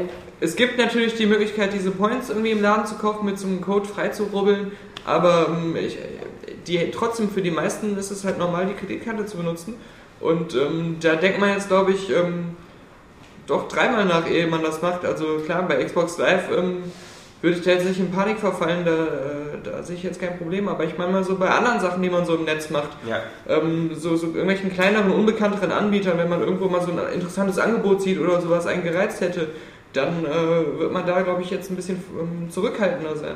Das war meine Das geht, geht wahrscheinlich vielen so. generell so. Ich weiß nicht, also Diese Leichtfüßigkeit Die, ist die einfach ich- weg. Ja, die ich kenne, hatten eigentlich alle keine Leichtfüßigkeit, wenn sie im Internet irgendwas gemacht haben. Also. Das ist doch eine Altersfrage. Also ich glaube, wenn wir die ältere Generation, so unsere Eltern, die gehen sehr vorsichtig um mit ihren Daten im Mhm. Internet. Und, und eh die, also die, für die ist das schon ein großes Abenteuer, wenn sie bei Amazon mal was mit einer Kreditkarte bestellen. Da Ja. haben sie auch gleich das Gefühl, dass am nächsten Tag irgendwie ihr ganzes Konto leer geräumt wird von Ja. irgendwelchen Verbrechern. Aber ich glaube, die, die Jugendlichen, die jetzt so 16, 17, 18 sind, die dann so von der Sparkasse ihre erste Visa-Karte bekommen, für die ist es selbstverständlich, diese Nummer überall anzugeben, weil Mhm. sie müssen ja alles damit irgendwo im Netz bezahlen. Ja, Ob das so äh, ihre, ihre Abos sind von irgendwelchen Online-Diensten oder so. Ja. Ich glaube, das ist eher die Generation, die jetzt feststellt, dass irgendwie Ja, das man doch äh, ein bisschen sensibler mit seinen Daten umgehen sollte. Und dann Zumal, wir wieder wie genau gesagt, da, wo ich finde find gar nicht die, die, die, den, den, äh, den Verlust der, der Kreditkartendaten so, so schlimm, sondern vielmehr einfach diese Kombination aus PSN-Username und E-Mail-Adresse und Passwort, weil Mhm. und da, ähm, da, da werden sich viele von uns wiedererkennen. Ist, man, also die, die, es ist einfach so. Man, normalerweise benutzt man immer dieselbe Passwortkombination. Ja. Weil ich kann dir auch nicht 20 Passwörter merken. Ja. Naja, ich, ich, mache es halt so, ähm, das ist vielleicht mal ein ganz guter Tipp von Daniel. Ja. ähm, bei, bei, ähm, bei, den, bei, so, bei, den, bei den wichtigen Sachen, die auch auf keinen Fall äh, an die rankommen sollten, ähm, habe ich immer eine Variation Mhm. desselben Passworts mit irgendwelchen Zahlen oder so, die ich mir auch merken kann. Da steckt halt eine Logik hinter. Und bei allen Sachen, wo man sich mal so beiläufig anmeldet, wo man sich nicht mal sicher ist, ob man die ständig benutzt, nehme ich halt immer dasselbe Passwort, wo es scheißegal ist, ob das Ja. jemand herausfindet. Zum Beispiel mein Area Games Account oder so. Und ähm, äh, so, ähm, Das, das schreibt mir auch irgendwie die Vernunft vor, dass man das so machen sollte. Finde Ja, ich. also, ja. also bei mir ist es so, ich selber habe auch, äh, besitze auch eine Kreditkarte und ich bin da aber äh, sehr stark sensibilisiert, ähm, was Daten angeht. Also ich habe noch nie im Internet was mit Kreditkarte bezahlt. Ist ja auch scheiße, wenn man das Limit bei 1 Euro angesagt hat. Zwei. Und ähm, nee, ich, ich äh, habe auch bei äh, letztens auf dem Xbox Live Marktplatz, da war, es war ein Sonntag und äh, ich, Das ist wichtig für die Geschichte. ja, und äh, ich habe ja, ich habe meine Kreditkarte, äh, meine Daten da noch nie eingegeben und war aber kurz in der Versuchung, mir tatsächlich äh, das neue Mega Man 10 runterzuladen. Und War ja auch Sonntag. ja, und da, da hat kein Geschäft offen. Da ist natürlich der bequeme Weg äh, die Kreditkarte. Ähm, ich habe es dann aber nicht gemacht, weil ich einfach, ja, ich bin da vielleicht ein bisschen äh, äh, sehr, Skepsis. sehr paranoid, aber Vielleicht ich, war es auch die Furcht vor dem Fernseher. Ich bin du da bist so- ja nicht mit Fernseher aufgewachsen. keine Ahnung, wer das erfunden hat, aber ja. Und ich bin, nein, Doch, als du und besoffen, als du besoffen warst im, ich, ich im, war überhaupt nie doch, besoffen. im Ich hab Oskar niemals- Schien Podcast. Nein, Quatsch. Naja, jedenfalls, ähm, ach Mann, jetzt bin ich raus. Komm schon, Oskar Ententeich. Mal, Alter. Ja, ähm, deswegen, ich habe noch nie meine Kreditkartendaten rausgegeben und jetzt, wo das mit Sony passiert ist, ja, Da lachst du, äh, ne? da lache ich überhaupt gar nicht, da kriege ich noch viel mehr Angst äh, und fühle mich in dem bestätigt, was ich bisher getan habe, nämlich niemals meine Kreditkarte im Internet benutzen. Ja. Das ist ja gefährlich. Seit du auch davon gehört hast, dass mal jemand auf der Straße ausgeraubt wurde, läufst du nicht mehr mit Bargeld in der Tasche rum. Höchstens 2 Euro. Ja, höchstens. Du benutzt keine Straßen mehr. ja, benutzt keine Straßen mehr, genau. Zu gefährlich. Ja, das ist ja, na klar, das ist eine Einstellungsfrage, aber ich bin da sehr vorsichtig. Ja. Seit ich auch das immer von den U-Bahn-Schlägern höre, halte ich mich von Schlägern fern. Also wenn ich denke, für was ich schon alles meine Kreditkarteninfos benutzt habe, also ja, wirklich. Ja, aber bei Kreditkarte ist es ja super einfach. Man braucht, man braucht im Grunde drei Zahlen und äh, dann ist es gelaufen. Das ja, also man, ja, man braucht also mehr als drei Zahlen, aber man, ich weiß, was du meinst. Also drei Nummern. Ja, genau. Ja. Ja. Ja, Drei Zahlen, so 1, 2, 3 werden es nicht. Ja, wir schauen mal. Also wir haben noch weitere News diese Woche gehabt, ähm, äh, die wir teilweise schon angesprochen haben. Ähm, auch, auch gar nicht so viele mehr. Ähm, der 3DS, wie gesagt, knabbert immer noch so ein bisschen äh, vor sich hin. Kommt auch keine große Software-Nachschubflut. Äh, das nächste, was kommt, ist in Deutschland äh, Steel Diver, was überall woanders schon, schon zum Launch erschienen ist. Und da kann man eigentlich nichts Besseres zu sagen, als was viele amerikanische Kollegen gesagt haben. Wäre schön gewesen, wenn das kostenlos beigelegen hätte, aber nicht für 35 oder 45 Euro. Ähm, das ist halt so diese- dieses U-Boot-Spiel da, wo man da so ein bisschen durchs Periskop gucken kann. Und ähm, was ich noch äh, ansonsten ähm, als, als News raus hatte, ähm, manche Spiele, manche Spiele sind die Woche ähm, mal wieder äh, in die Schlagzeilen gekommen, weil sie wieder verschoben worden sind. Spiele wie ähm, Driver San Francisco. Dafür gab es dann wenigstens als Entschädigung, äh, Entschädigung so ein bisschen Videomaterial. Andere Spiele ähm, wurden bestätigt, dass sie jetzt fertig sind und Gold, sowas wie The Witcher 2. Andere Spiele wiederum wurden komplett neu angekündigt, wie ähm, das nächste Need for Speed, was eben äh, über keinen mehr überrascht, weil das nächste Need for Speed ist halt eben das nächste Need for Speed. Und irgendwie- genauso auch aussieht. Genau, heißt The Run und ist wieder von Blackbox, also die vor zwei Jahren das letzte Need for Speed gemacht haben. Und ähm, ich glaube, dieses, dieses Franchise, wenn die nicht bald mal aufpassen bei EA, dann ähm, nimmt das so diesen Pfad von Command and Conquer oder so. Das ist einfach so dieses im Jahresrhythmus dasselbe Spielprinzip, äh, ohne Veränderung, ohne Verbesserung, ohne nennenswerte Gründe, das jetzt neu zu spielen, sehe ich schwierig. Da ist dann schon eher spannend, was Criterion macht und äh, ob die wirklich am neuen Burnout noch arbeiten. Aber selbst da, man muss sagen, äh, also ich glaube, ähm, Shift 2, nur mal um das zu sagen, Shift 2 muss sich desaströs verkauft haben. Also ähm, das ist äh, mittlerweile schon wieder für um die 30 Euro zu haben, das so knapp einen Monat nach Release. Ähm, ist, äh, kommt auch in keiner Liste mehr so richtig vor. Ähm, also ich glaube, bei dem die Rennspiele sind so gerade momentan das Genre, was auch gerade wieder eine extreme Sättigung zeigt. Zumal auch das wieder so Need for Speed bitte sehr im November. Äh, vermutlich ist das drei Wochen nachdem Forza Motorsport 4 erscheint. Also viel Glück, Jungs. also, Ja, ich muss sagen, wer sich dieses Jahr nur ein Rennspiel kauft, der holt sich vermutlich Forza. Aber wobei ich das immer so getrennt betrachte, Need for Speed, so Spiele wie Need for Speed Ja. und so Spiele wie Forza oder Gran Turismo oder ähm, Shift, das sind irgendwie so zwei verschiedene Kategorien, Ja, die so ihre eigenen Zielgruppen haben. Ja. Ähm, ich, also das mit Shift ist natürlich äh, total bekloppt, weil äh, wir haben das ja schon mal gesagt, die Leute, die ähm, solche Spiele spielen, spielen die richtig lange, weil sie wirklich um jede Zehntelsekunde auch mal über zwei Jahre hinweg kämpfen, ja. Und die richtig sich langfristig mit so einem Spiel beschäftigen. Das sind nicht die, die alle zwei Monate sagen, ja, jetzt ist mir Gran Turismo langweilig geworden, jetzt brauche ich das nächste Spiel dieser Art. Also Need for Speed hat da glaube ich noch ein bisschen bessere Chancen, so ähm, sich wie so ein FIFA ein bisschen länger zu halten. Ja, aber das Problem war doch, dass ähm, das letzte Need for Speed, was da, äh, das war. Hot Ähm, Pursuit. nee, das war das, das ja, genau, das war das letzte von Future. Ach so. Aber das davor, das war Pro Street, kann das sein? Das Pro Street das letzte Oder war? war da nicht auch riesen Carbon war Most davor. Wanted? Was Wanted war noch mehr davor, glaube ich. Na jedenfalls, äh, diese, diese Need for Speed haben noch äh, äh, auch, wurde ihnen immer vorgeworfen, dass das Franchise langsam so den Berg runtergeht. Und dann hatten sie halt ähm, mit Hot Pursuit wieder so ein, wo alle gesagt haben, geil. Need for Speed Online gab es auch noch. Ja gut, ja. ähm, aber mit Hot Pursuit haben noch viele gesagt, jetzt sind sie wieder auf dem richtigen Weg. Und das jetzige äh, Need for Speed The Run sieht eher wieder wie ein Rückschritt aus. Wieder so eins, wieder zurück zu den, zu den alten Zeiten von, von Underground 1 und 2, wobei die zwar auch ganz, ganz beliebt waren, aber. Ich finde, The Run ist ein Scheißname. Ja, das passt überhaupt nicht. Ja. vor allem haben wir irgendwie wieder, also dieses Jahr ist ja auch, ich meine, das ist jetzt nicht die Schuld von Need for Speed, weil Need for Speed ist halt unter der EA-Regel so jedes Jahr ein neues Titel. Also EA behandelt da seine Rennspiele nicht anders als die ganzen Sportspiele. Wir haben dieses Jahr einfach wieder so ein gutes Line-Up an, an, an Rennspielen. Also Ich- jetzt ich nächsten will- Monat kommt Dirt 3. Ich will aber auch kein ähm, Rennspiel, was so den Namen hat, von einer, als wenn das eine andere Sportart wäre. The Run? Ja, aber das klingt so wie so Marathonlaufen oder sowas. Und was, was kommt danach? Need for Speed The Hunt? Sondern der heißt. Ja, das ist. Äh, das, soll, das soll sich auch wie ein, wie ein Autospiel dann anhören. Ja, finde ich. wie gesagt, du hast halt dieses Jahr Dirt 3, Forza 4 und dann selbst für die Verzweifelten zwischendurch, die noch Lust haben, hast du Driver San Francisco. Und wenn du so auf so einem, auf diese Art von Rennspielen stehst. Wobei ich das noch viel interessanter finde als alles andere, ehrlich gesagt. Also Driver fand ich schon immer eigentlich ganz cool, außer den dritten. Nee, du hast ja vielleicht. die Garage verlassen bei Driver. Ja. Boah, da gibt es diesen einen User bei uns, ich glaube im Forum, der erzählt immer, dass Driver 3 sein krassestes Spielerlebnis irgendwie war. Und dass er so krasse Erinnerungen damit verbindet und. Weißt du auch, welche Erinnerung oder was genau daran ihn so geflasht hat? Ja, ja, der schreibt das im Forum, glaube ich, ganz ausführlich. Oder Jedes Mal, oder? Jedes Mal, oder? Wie jedes Mal? Naja, bei jedem Kommentar, was er abgibt, oder? Nee, ich habe das nur gelesen, er hat das irgendwo geschrieben. Ach, einmal, okay. Ja, das ist jetzt auch vielleicht. Na egal, erzähl. Und nee, das hat mich so gewundert, weil für alle anderen war das doch scheinbar so das schlechteste Spiel der letzten Konsolengeneration oder sowas. Na, ich glaube, das große Problem war auch bei Driver, dass es irgendwie ähm, Driver 3 erstmal diesen Skandal hatte mit Bestechen, Bestechungen bei Wertung. Das, das hatte schon mal so, ein schlechtes, äh, so einen schlechten Beigeschmack, weil damals ja diese große Sache rumgeht, dass irgendwie bei Wertungen gekauft worden sind.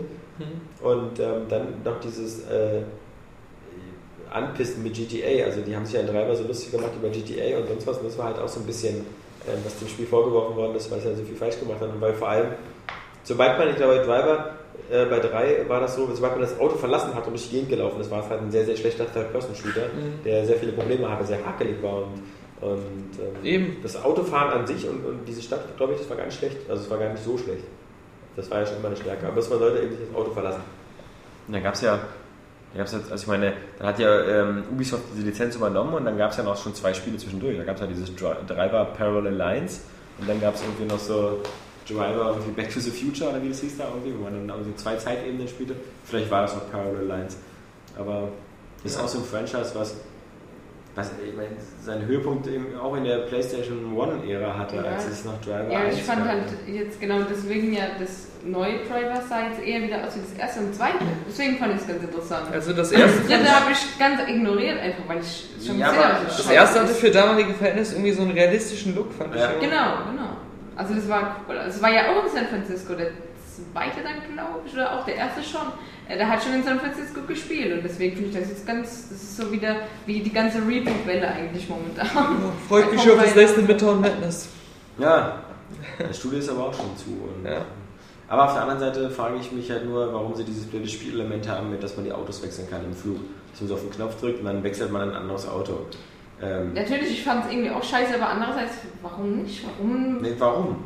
Nicht warum. Ja, nicht, doch, warum? doch, das kann ja äh, wahrscheinlich einen Sinn ergeben, wenn du eine Mission machst oder äh, keine Ahnung, um irgendwie halt so das Schnellreisesystem zu ersetzen.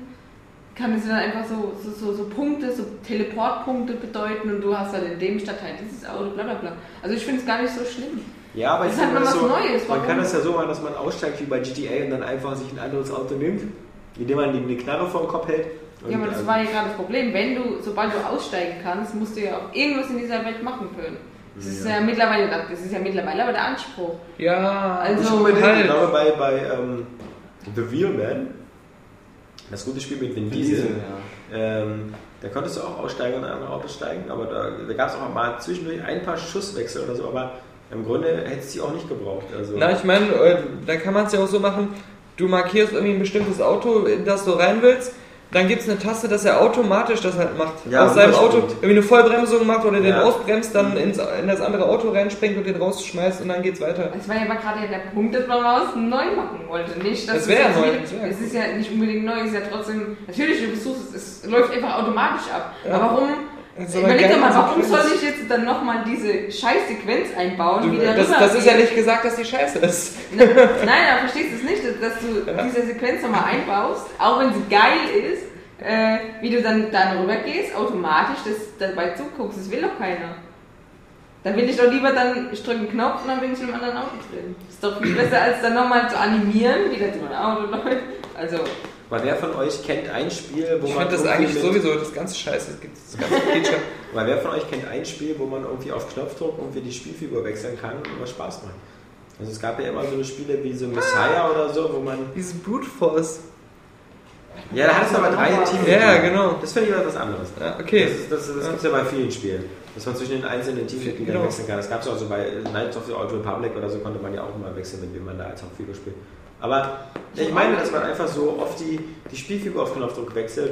Ähm, Nach Belieben so. Ja, das, mir fallen da so nur Negativbeispiele ein. So, ich glaube, Mindcheck kann ja auch so, dass man sich so in andere Leute reinhängt. Ja. Und wenn, bei Messiah war man ja dieser hässliche kleine fette Engel, Eben, der andauernd fallen- in andere reingesprungen Es fallen mir auch nur Beispiele ein, wo das irgendwie auch ähm, Sinn gemacht hat. Also jetzt zum Beispiel bei dem, was ich gerne gespielt habe auf der Xbox 1, Munch Odyssey. Ja, Da konnte man ja auch ähm, Gegner übernehmen, oder sowieso bei den ganzen Ape-Spielen, da ging das ja auch immer wieder, dass man in Gegner rein konnte, um die zu steuern. Und, ähm, aber das hat auch irgendwie immer Sinn gemacht. Also, ja. aber bei, bei dem Driver, das ist ja das eigentliche Problem, wirkt das halt so, so, so, so scheiße irgendwie, oder? Ja, man hat den noch gar nicht gesehen, also diesen CGI-Kölner eigentlich, ja. Also, ich, ich sage jetzt nicht, dass es der absolute Burner wird, ich sage aber nur, es ist das Interessanteste, also vielleicht Forza 4 noch, ähm, was mich so ein bisschen anspricht, also anspricht mit Aus... Äh, Stacking. ja. Stacking. Ja, also ein gutes Beispiel. Also der, auch Ja. von vielen geliebt, aber von mir schon deswegen gehasst, weil ich keine zentrale Spielfigur habe, mit der ich identifizieren kann. Mhm. Klar ist man immer der kleine Junge eigentlich, Ja. der nur in die anderen reinhüpft von hinten, Oskar. Aber ähm, I. ja, jetzt wieder I. Aber Aber Auf jeden nachher. Fall aber noch ganz anders aus. Noch fleißig, okay, ja. ja, dann, aussieht äh, dann so. fand ich noch eine News die Woche ganz interessant. Aber ähm, wie immer fanden das nicht viele Leser.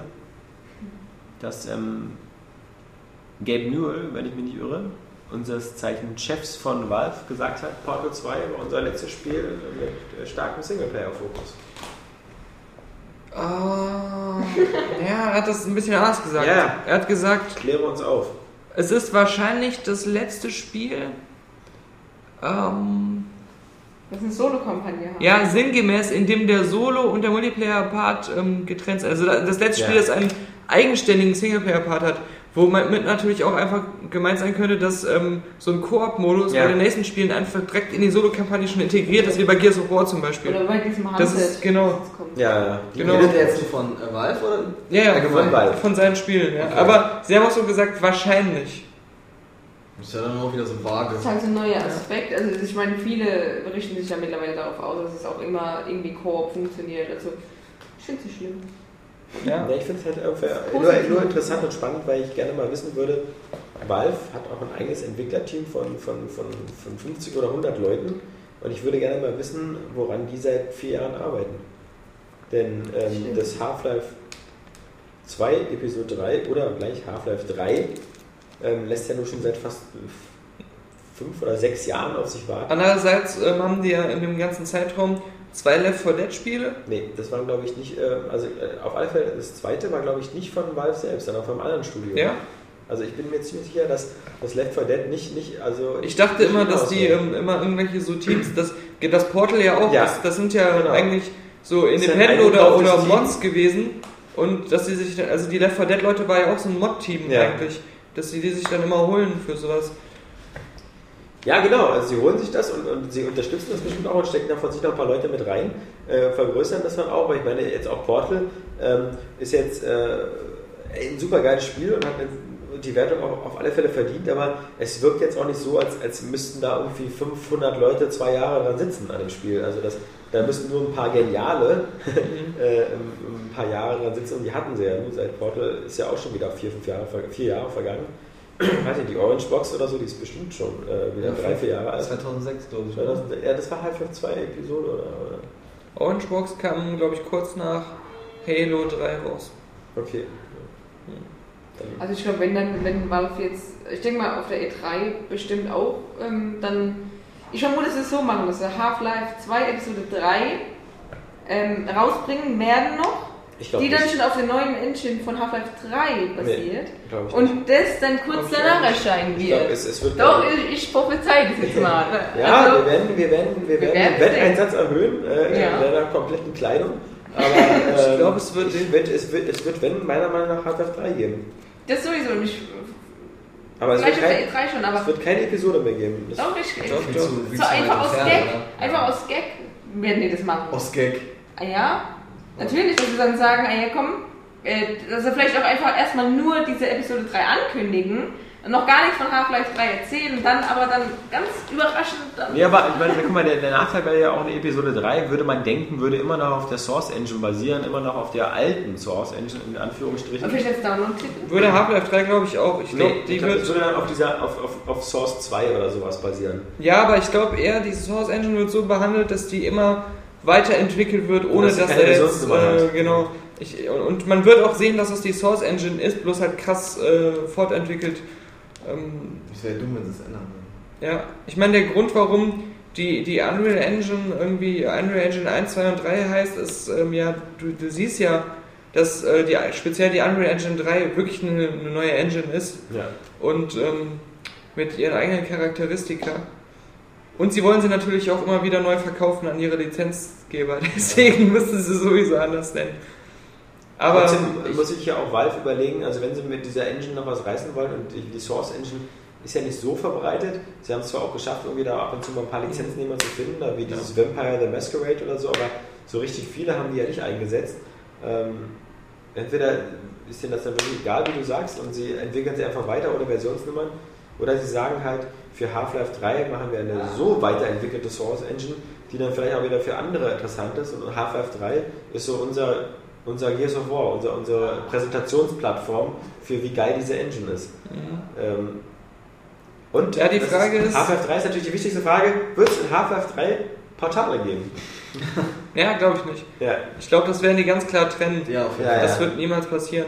Ähm, spannend ist halt, inwieweit ähm, diese Geschichte mit diesem ähm, Borealis-Schiff aus Portal von Ja. Aperture Science ähm, Spoiler, danke. in Half-Life ein. Also man hat es ja in Episode 2 schon gesehen, dass äh, diese Borealis von Aperture Science, ähm, die kam ja schon davor.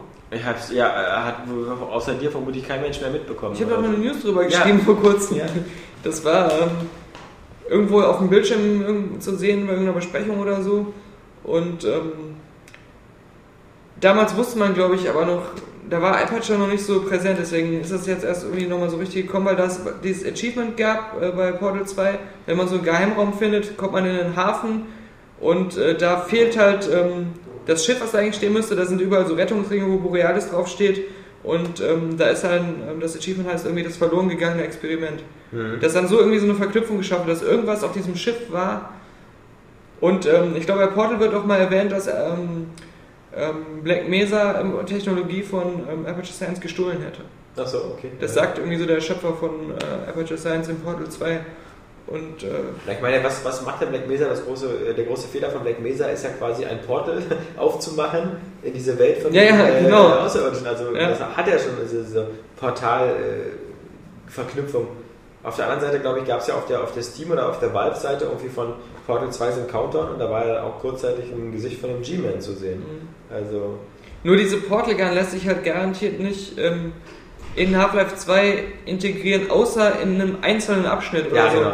Aber nicht ins dauerhafte Gameplay. Man merkt doch schon bei Portal 2 kommt man ja teilweise in die ähm, außerhalb der Testeinrichtung, Ja. äh, wo man dann auch in, ähm, draußen mal so rumläuft und ähm, da sind die Einsatzmöglichkeiten der Portal Gun halt so stark begrenzt, dass man sich teilweise nach der einzigen Fläche umgucken muss, wo man überhaupt ein Portal erschaffen kann, äh, damit irgendwo da noch so eine Spielstruktur drin ist. Das, weil wenn man nach Herzenslust überall Portale eröffnen könnte, so wie das ja in den Testkammern möglich ist, die ja so, so ganz klein sind, wo das ja in Ordnung ist, dann, ähm, dann würde das einfach keinen Sinn machen. Ja, äh, weiß ich nicht. Also ich finde, die Idee ist absolut reizvoll, dass man sagen würde, man kann überall Portale machen, wo eine glatte Wand ist, die so groß ist wie ein Portal. Also sprich, nicht, dass wenn man draußen in der Wildnis ist, dass man gegen einen Baum ein Portal macht, und, äh, auf dem Boden, auf dem Gras auch ein. Ja. Aber wenn man sagt, so okay, die einzige Voraussetzung ist, es muss halt irgendwie eine glatte äh, Betonwand oder sowas sein. Das, äh, ich meine, ich will da nicht, ich will auf keinen Fall ein Beta-Tester sein, weil man Ja. dann jeden Scheiß ausprobieren muss, ob das das ganze Spiel kaputt macht. Aber wenn du sagst, okay, die Abmessungen sind halt so, dass zum Beispiel du passt da nicht mit dem Auto durch oder sowas, ähm, warum nicht? Ja, es würde halt das ganze Spielgefüge von Half-Life so durcheinander bringen. Ja, aber es eröffnet auch so viele geile Möglichkeiten halt. Also so Ja. hier ein Portal rein, da ein Portal rein, da eine Rakete reinschießen, die kommt dann oben wieder raus. Mhm. Reizvoll würde ich schon finden. Aber okay, man weiß nicht. Ähm, Soweit erstmal zu den News. Normalerweise, was wir wieder bei diesem Podcast ähm, völlig durcheinander gebracht haben, ist eigentlich die, die Einstiegsrunde, nämlich die, was wir so gespielt haben. ähm, deswegen, Das hast du gar nicht gemerkt. deswegen stellen wir uns einfach. Ja, echt. Ich hab doch gar nichts gesagt, ich fand's nur lustig. Deine, Das heißt, deine das einzige Aufgabe ist aus. zu gucken, ob wir die richtige Reihenfolge haben, aber nein.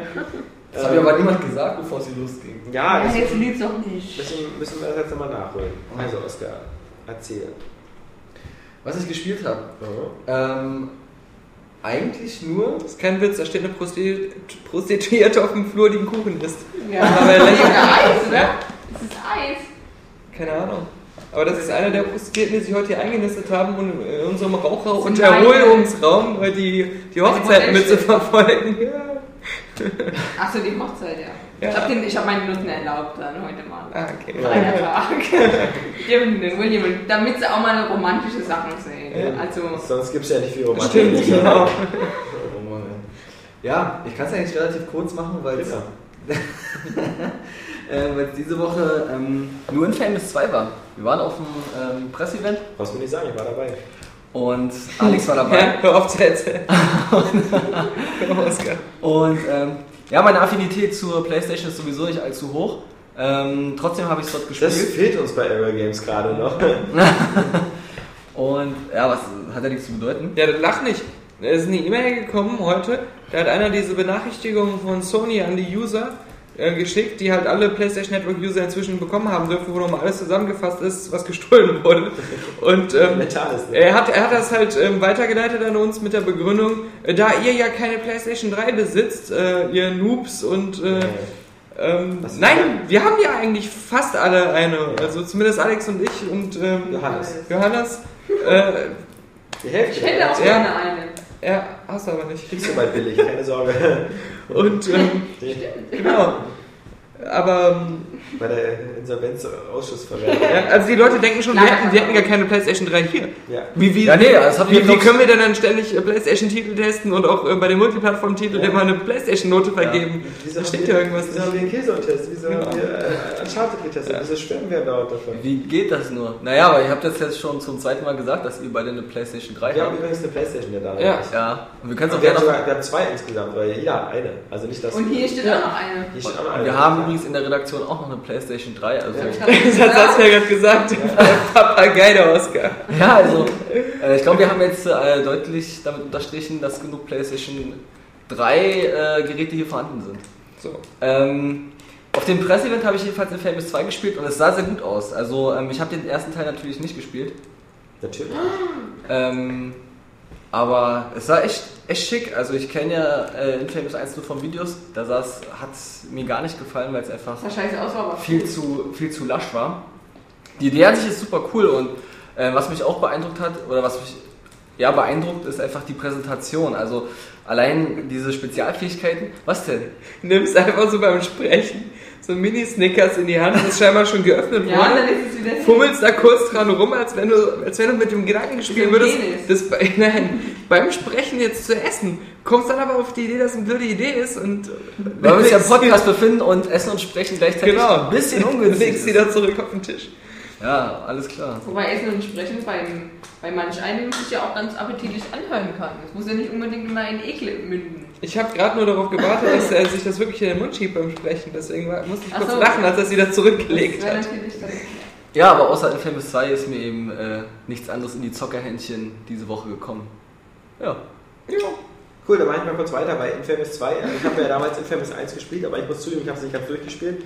Ähm, irgendwann hatte ich da den Faden verloren, ich weiß gar nicht genau warum, aber ähm, Infamous 2 auf alle Fälle macht alles ähm, nach dem alten äh, Infamous 2 verhält sich so ein bisschen äh, zu Infamous 1 wie Uncharted 2 zu Uncharted 1. Also es, es bietet von allem, was gut war, mehr, besser. Diese ganzen die ganze, diese, diese ganze Sprungtechnik und so, die war im ersten Teil schon ziemlich gut. Also man hatte ja fast dieses Gefühl wie bei Assassin's Creed, dass man halt sich sehr gut bewegen kann und dass er halt sehr gut automatisch sich festhält an Geländern und sowas. Das ist alles wieder drin. Also man hat immer das Gefühl, man tont da wirklich wie Spider-Man über die Dächer. Das ist ziemlich cool. Aber grafisch hat sich extrem viel getan, ähm, weil, weil man jetzt auch viel tagsüber unterwegs ist und so. Das Spielgebiet ist viel größer. Bei Infamous 1 war man ja fast irgendwie immer nur nachts unterwegs. Oder zumindest sah es immer aus wie nachts. Also sah aber immer irgendwie gleich dunkel aus. Ähm, diese, diese, äh, diese abgeriegelte Stadt da, die immer so ein bisschen vom Spielprinzip an Crackdown erinnert hat. Ähm, ja, Und ein Prototype. Das war ja ein. Prototype, ja genau. Aber Prototype, Prototype war das sogar in New York wieder mal zur Abwechslung? Ja. Ja. Nee, es, äh, es macht wirklich sehr viel her, aber das, das, das spannendste Feature und für mich das überflüssigste Feature ist, ähm, es sieht aus wie, wie wirklich ein sehr gutes, äh, wie äh, großes Komplettpaket. Man hat diese ganzen Kräfte, man hat äh, auch wieder diese, äh, man hat wieder neue äh, Endgegner, die anscheinend wieder immer größer und größer und größer werden, ähm, was ja bei Spielen so Mode ist. Aber was halt ganz komisch ist, ist halt, sie haben jetzt plötzlich so einen Levelbaukasten, dass man eben selber ähm, kleine Missionen erstellen kann als Spieler. Man kann also selber einen, Schauplatz nehmen, da bestimmte Sachen reinstellen, bestimmte Siegbedingungen machen, bestimmte Trigger setzen, wo Leute loslaufen, äh, die Missionserfüllungsbedingungen kann man selber einstellen. Das heißt, man kann also selber kleine Neben- und Sidequests machen in diesem Spiel. Und ähm, das ist halt so dieses Little Big Planet-System. Äh, und jetzt kommt der, der, der Knüller, der natürlich ein bisschen schwierig ist, wenn es kein funktionierendes PSN-Netzwerk zu dem Zeitpunkt gibt. Aber nehmen wir an, es gibt ein funktionierendes PSN-Netzwerk, dann ähm, ist das so, dass auch wenn du einen Singleplayer spielst, dass äh, der immer guckt, wo du gerade bist auf der Karte und dann bietet er dir manchmal auch von Player erstellte Missionen an, die du dann genauso in der Spielwelt starten könntest wie eine andere Nebenmission. Also sie nennen das irgendwie so, dass das Spiel eben quasi so dir fast unendlichen Spielspaß bietet, weil halt immer wieder von Spielern generierte Nebenmissionen in deinem Singleplayer-Spiel auftauchen. Die kannst du annehmen, musst du aber nicht. Aber sie helfen dir natürlich auch, deinen Charakter weiter auszuleveln und auszumaxen. Ähm, Dazu hatte ich auch mal eine News, die hat auch keinen interessiert damals. ja, Das war dann auch irgendwie mit einer Rangliste, dass die ähm, Entwickler doch auch dann äh, Preise verteilen und so. Ja, angeblich gucken sich die Entwickler alle Sachen an Ja, und ähm, jeder Einzelne. stellen halt nur die frei und die ins Spiel Ja. rein, die halt besonders gut sind. Ähm, Finde ich von der Idee vielleicht ganz nett, aber es ist ja so, das hat man ja beim Mass Effect, äh Quatsch, beim Mass Effect, das hat man bei Dragon Age 2 ja schon kritisiert, dass das Spiel halt so eine generische Nebenaufgaben hat, wo man halt immer wieder geht in diese Höhle, ich habe da irgendwie meine Tasche verloren, geh doch mal hin und such die. Das war ja das Äh. Hauptspiel, das gesamte Hauptspiel ja so. Genau. Und jetzt habe ich den Eindruck, dieser, was sonst ein Computer macht, nämlich äh, aus dem Levelbaukasten generisch irgendein Level zusammenzubauen, machen jetzt die User. Aber ich weiß nicht, ob das nicht im Endeffekt irgendwie genauso doof ist, weil äh, ich, ich will einfach nicht für ein 60-Euro-Spiel zu viel User-Generated Content haben. Ja, ich traue der Sache nicht. Also ich Und glaube, ich, ich, für mich, das ist aber so wie, für mich ist das so wie Fanfiction. Äh, ich will, äh, wenn ich eine neue Star Trek-Folge gucke, dann will ich, dass die von, von Paramount ist und von den Leuten, die Star Trek erfunden haben, also bis auf Gene Roddenberry, der, wie wir alle wissen, tot ist lange. Aber ich will nicht, ich will auch irgendwie, wenn ich einen neuen Batman-Film sehe, will ich, dass der offiziell von Warner ist. Und dann will ich nicht äh, einen Fan-Batman-Film haben, wo Batman mit Robin schläft und am Ende Catwoman irgendwie äh, 10 Minuten eine Selbstbefriedigungsszene hat. Ich will das sehen. Ja, aber ich meine, versteht ihr? Also ich will einfach nicht, ich habe ich will die offizielle Geschichte erleben. Ja, wir das wird mir dann verwässert. Ja, aber es wird mir irgendwie so verwässert. Ich glaube, ich vom, also so wie ich auch, glaube ich, die News damals geschrieben habe, kannst du das auch ausstellen. Also das ist Dann nicht bin ich der Erste, der das macht, glaube ich. Ähm, also du kannst auch einfach nur dein Spiel spielen, ohne dass dir diese Scheiße angezeigt wird. Musst du ja auch kennen, falls du ja auch offline spielst oder so. Ja, ja. Ja. Aber ähm, ich finde es auch gar nicht so schlimm, weil wenn ich mir halt vorstelle, na gut, wenn jetzt die Entwickler immer das Auge drauf haben, dass Ja. dann vielleicht diese kranken Sachen dann nicht kommen, aber das fände ich ja gerade eigentlich das, das Reizvolle, dass irgendeiner eine coole Idee hat. Es kommt darauf an, ähm, wie, wie ähm, ausgefeilt dieser Baukasten denn ist. Also dass ich dann wirklich vielleicht richtig geile Sachen machen könnte. Dann finde ich es ja cool, weil da könnte ich auch selber dann was machen. Aber ich glaube, am Ende läuft es immer daraus hinaus, dass du wieder so eine, so eine hol das, äh, töte so und so viel davon oder so. Ja. Also, dass du nur wieder so sechs Variationen hast und ändern tut sich dann nur die Anzahl der Gegner, die Platzierung der Gegner und der Ort. Also, Ja, gut, dann ist es halt scheiße. Dann ist es unnötig vor allem. Ich habe nur den Eindruck, die, die Entwickler haben einen, einen coolen Weg gefunden, dass die, dass die Level eben nicht so wie automatisch generiert aussehen, sondern schon so wie, dass, also für mich wirkt das so ein bisschen so, als ob man so sagt, okay, unser Spiel hat so eine Singleplayer-Spielzeit von 20 Stunden. Wäre es nicht geil, wenn wir sagen könnten, unser Spiel hat 40 Stunden, aber wir lassen die anderen 20 Stunden von den Usern basteln? Ja, und sie haben einen guten Weg gefunden zu sagen, wenn der User sagt, äh, mir gefällt Mission XY nicht, ja, es ist ja auch so eine scheiß selbst gebastelte Also. Mission gewesen von irgendeinem User. Also, dass du immer alle negativen Erlebnisse bei diesen Randaufgaben nicht darauf beziehst, dass die Entwickler zu voll waren, sondern dass du halt eine Mission von einem schlechten Ja. oder unkreativen User erwischt hast. Also einfach alle Nebenaufgaben auf die User äh, gelegt oder wie oder machen sie auch selber? Nee, sie machen auch selber welche, klar. Okay. Ja, also das wäre das, sonst hättest du das Soll als, ja sein. Wo sie dann sonst wahrscheinlich wieder die. so als Offline-Spieler hättest du dann so irgendwie nach vier Stunden Ja. Spiel zu Ende. Meinst du, dass die Hauptkampagne 20 Stunden einfach nur immer strikt der, Ja. der Story folgen, wie bei GTA? Ja, also sie werden ja dann die coolsten Ideen natürlich schon äh, ne, selbst gemacht haben und die Community kann dann nur noch einen Abklatsch davon machen, Ich oder? meine, bei, bei, bei, Wobei, bei ich weiß Open nicht- World, bei, bei Sandbox-Spielen, entweder du machst die Open World so open, dass du, dass du geile Nebenmissionen hast, die dich interessieren, so wie bei GTA 4 oder so, die immer mit einer kleinen Story sind, oder wie bei Mass Effect 2, wo auch die Nebenmissionen immer eine abwechslungsreiche immer eine andere Geschichte erzählen, oder abstürzendes Raumschiff oder sonst was. Assassin's Creed Brotherhood. Oder Brotherhood, meinetwegen, okay, äh, lass ich gelten. Aber ausnahmsweise nicht. Aber das, das Gegenteilbeispiel ist halt eben sowas wie Just Cause 2, wo du halt, äh, wenn du willst, eben, also ich vor kurzem nochmal eingelegt, du sammelst so eine Waffenkiste ein am Anfang und da sind überall auf der Insel sind ja diese Waffenkisten versteckt. Und wenn du die einsammelst, steht da echt gefunden Waffenkisten 2 von 1700. Ey, 1700, sorry Leute, aber geht's ja nicht. ja, äh, das stimmt. Und die Entwickler erzählen das dann immer so ähm, in den Entwicklervideos, als wenn das so voll das krasse Achievement wäre, dass sie diese 1700 Kisten platziert hätten und dass es diese immense, gewaltige, zu erkundende Spielwelt Ja. gibt, ja. Aber ich habe keine Lust, die zu erkunden, weil die einfach immer dann gleich ist. Und meine, bei Shootern, bei Shootern hat sich mittlerweile eingebürgert, dass Nein, Shootern äh, das-. Bei Shootern hat sich eingebürgert eine Spielzeit zwischen 5 und 10 Stunden. Da sagt mittlerweile auch keiner mehr was. Wenn jetzt ein Shooter 7 Stunden dauert, dann sagt keiner mehr, der war ganz schön kurz, ich hätte gerne was Längeres. Und Aber- warum, warum kann sich nicht bitte selber Open World Sandbox spielen so eine Zeit von 20 bis 30 Stunden einbürgern? bei also, ähm, Ohne dieses ganze Scheiß Infamous 2 muss ich auch sagen, ich bin mir noch nicht sicher, dieser Editor, ob der nicht doch ein bisschen mehr Möglichkeiten bietet. Ich habe nämlich, meine ich, aus der Beta Videos gesehen, ähm, das war glaube ich sogar im letzten Entwicklertagebuch von Sucker Punch, dass, äh, da hat einer so einen ähm, Space Invader ähm, Klon praktisch gemacht, äh, Mhm. wo dann diese Space Invader Dinger aus dem Himmel kamen. ja, ja. Und der die dann so von unten. Also das schien mir jetzt so aussehen, als wenn man dann doch mehr machen kann, als nur ein paar Gegner platzieren und äh, eins von drei Missionszielen auszuwählen. Okay, ja, ja. Das, äh, Also wenn es wirklich stärker in Richtung Little Planet geht, dann ist es dann vielleicht doch ähm, was besser. Nur wenn es, wenn es so ist, dass äh, die Hauptmöglichkeiten äh, da wirklich nur sind, generiere, also äh, übernehmen die Funktion eines äh, automatischen Level-Generators, bloß such dir selbst aus, wo die Mannequins stehen, dann ist es natürlich langweilig. Also da muss man dann abwarten, was Was ich habe ja jetzt zum Beispiel jetzt nochmal Mass Effect 2 gerade durchgespielt und dann auf die halt auch nochmal diese ganzen DLCs miteinander vergleichen können. Und ich meine, bei Mass Effect hast du theoretisch die Möglichkeiten, dass du fast alles machen kannst. Du kannst durch die Gegend laufen, du kannst mit Leuten interagieren, du kannst mit Leuten reden, du kannst mit Leuten schießen. So. Da könnte man sagen, theoretisch habe ich jetzt ganz viele Möglichkeiten. Am Ende des Tages ist halt Mass Effect immer dasselbe. So meistens von Punkt A nach Punkt B gehen und auf dem Weg Leute abknallen. Also das kannst du halt auch nicht variieren, dieses System, bis zum Umfallen. Du kannst immer zwischendurch versuchen, so Nebenmissionen machen, wie dass du zwischendurch was einsammelst. Dann kannst du mit diesen, mit diesen äh, äh, Luftkistenfahrzeugen durch die Gegend fliegen und so, dann kannst du da ein bisschen Variationen reinbringen.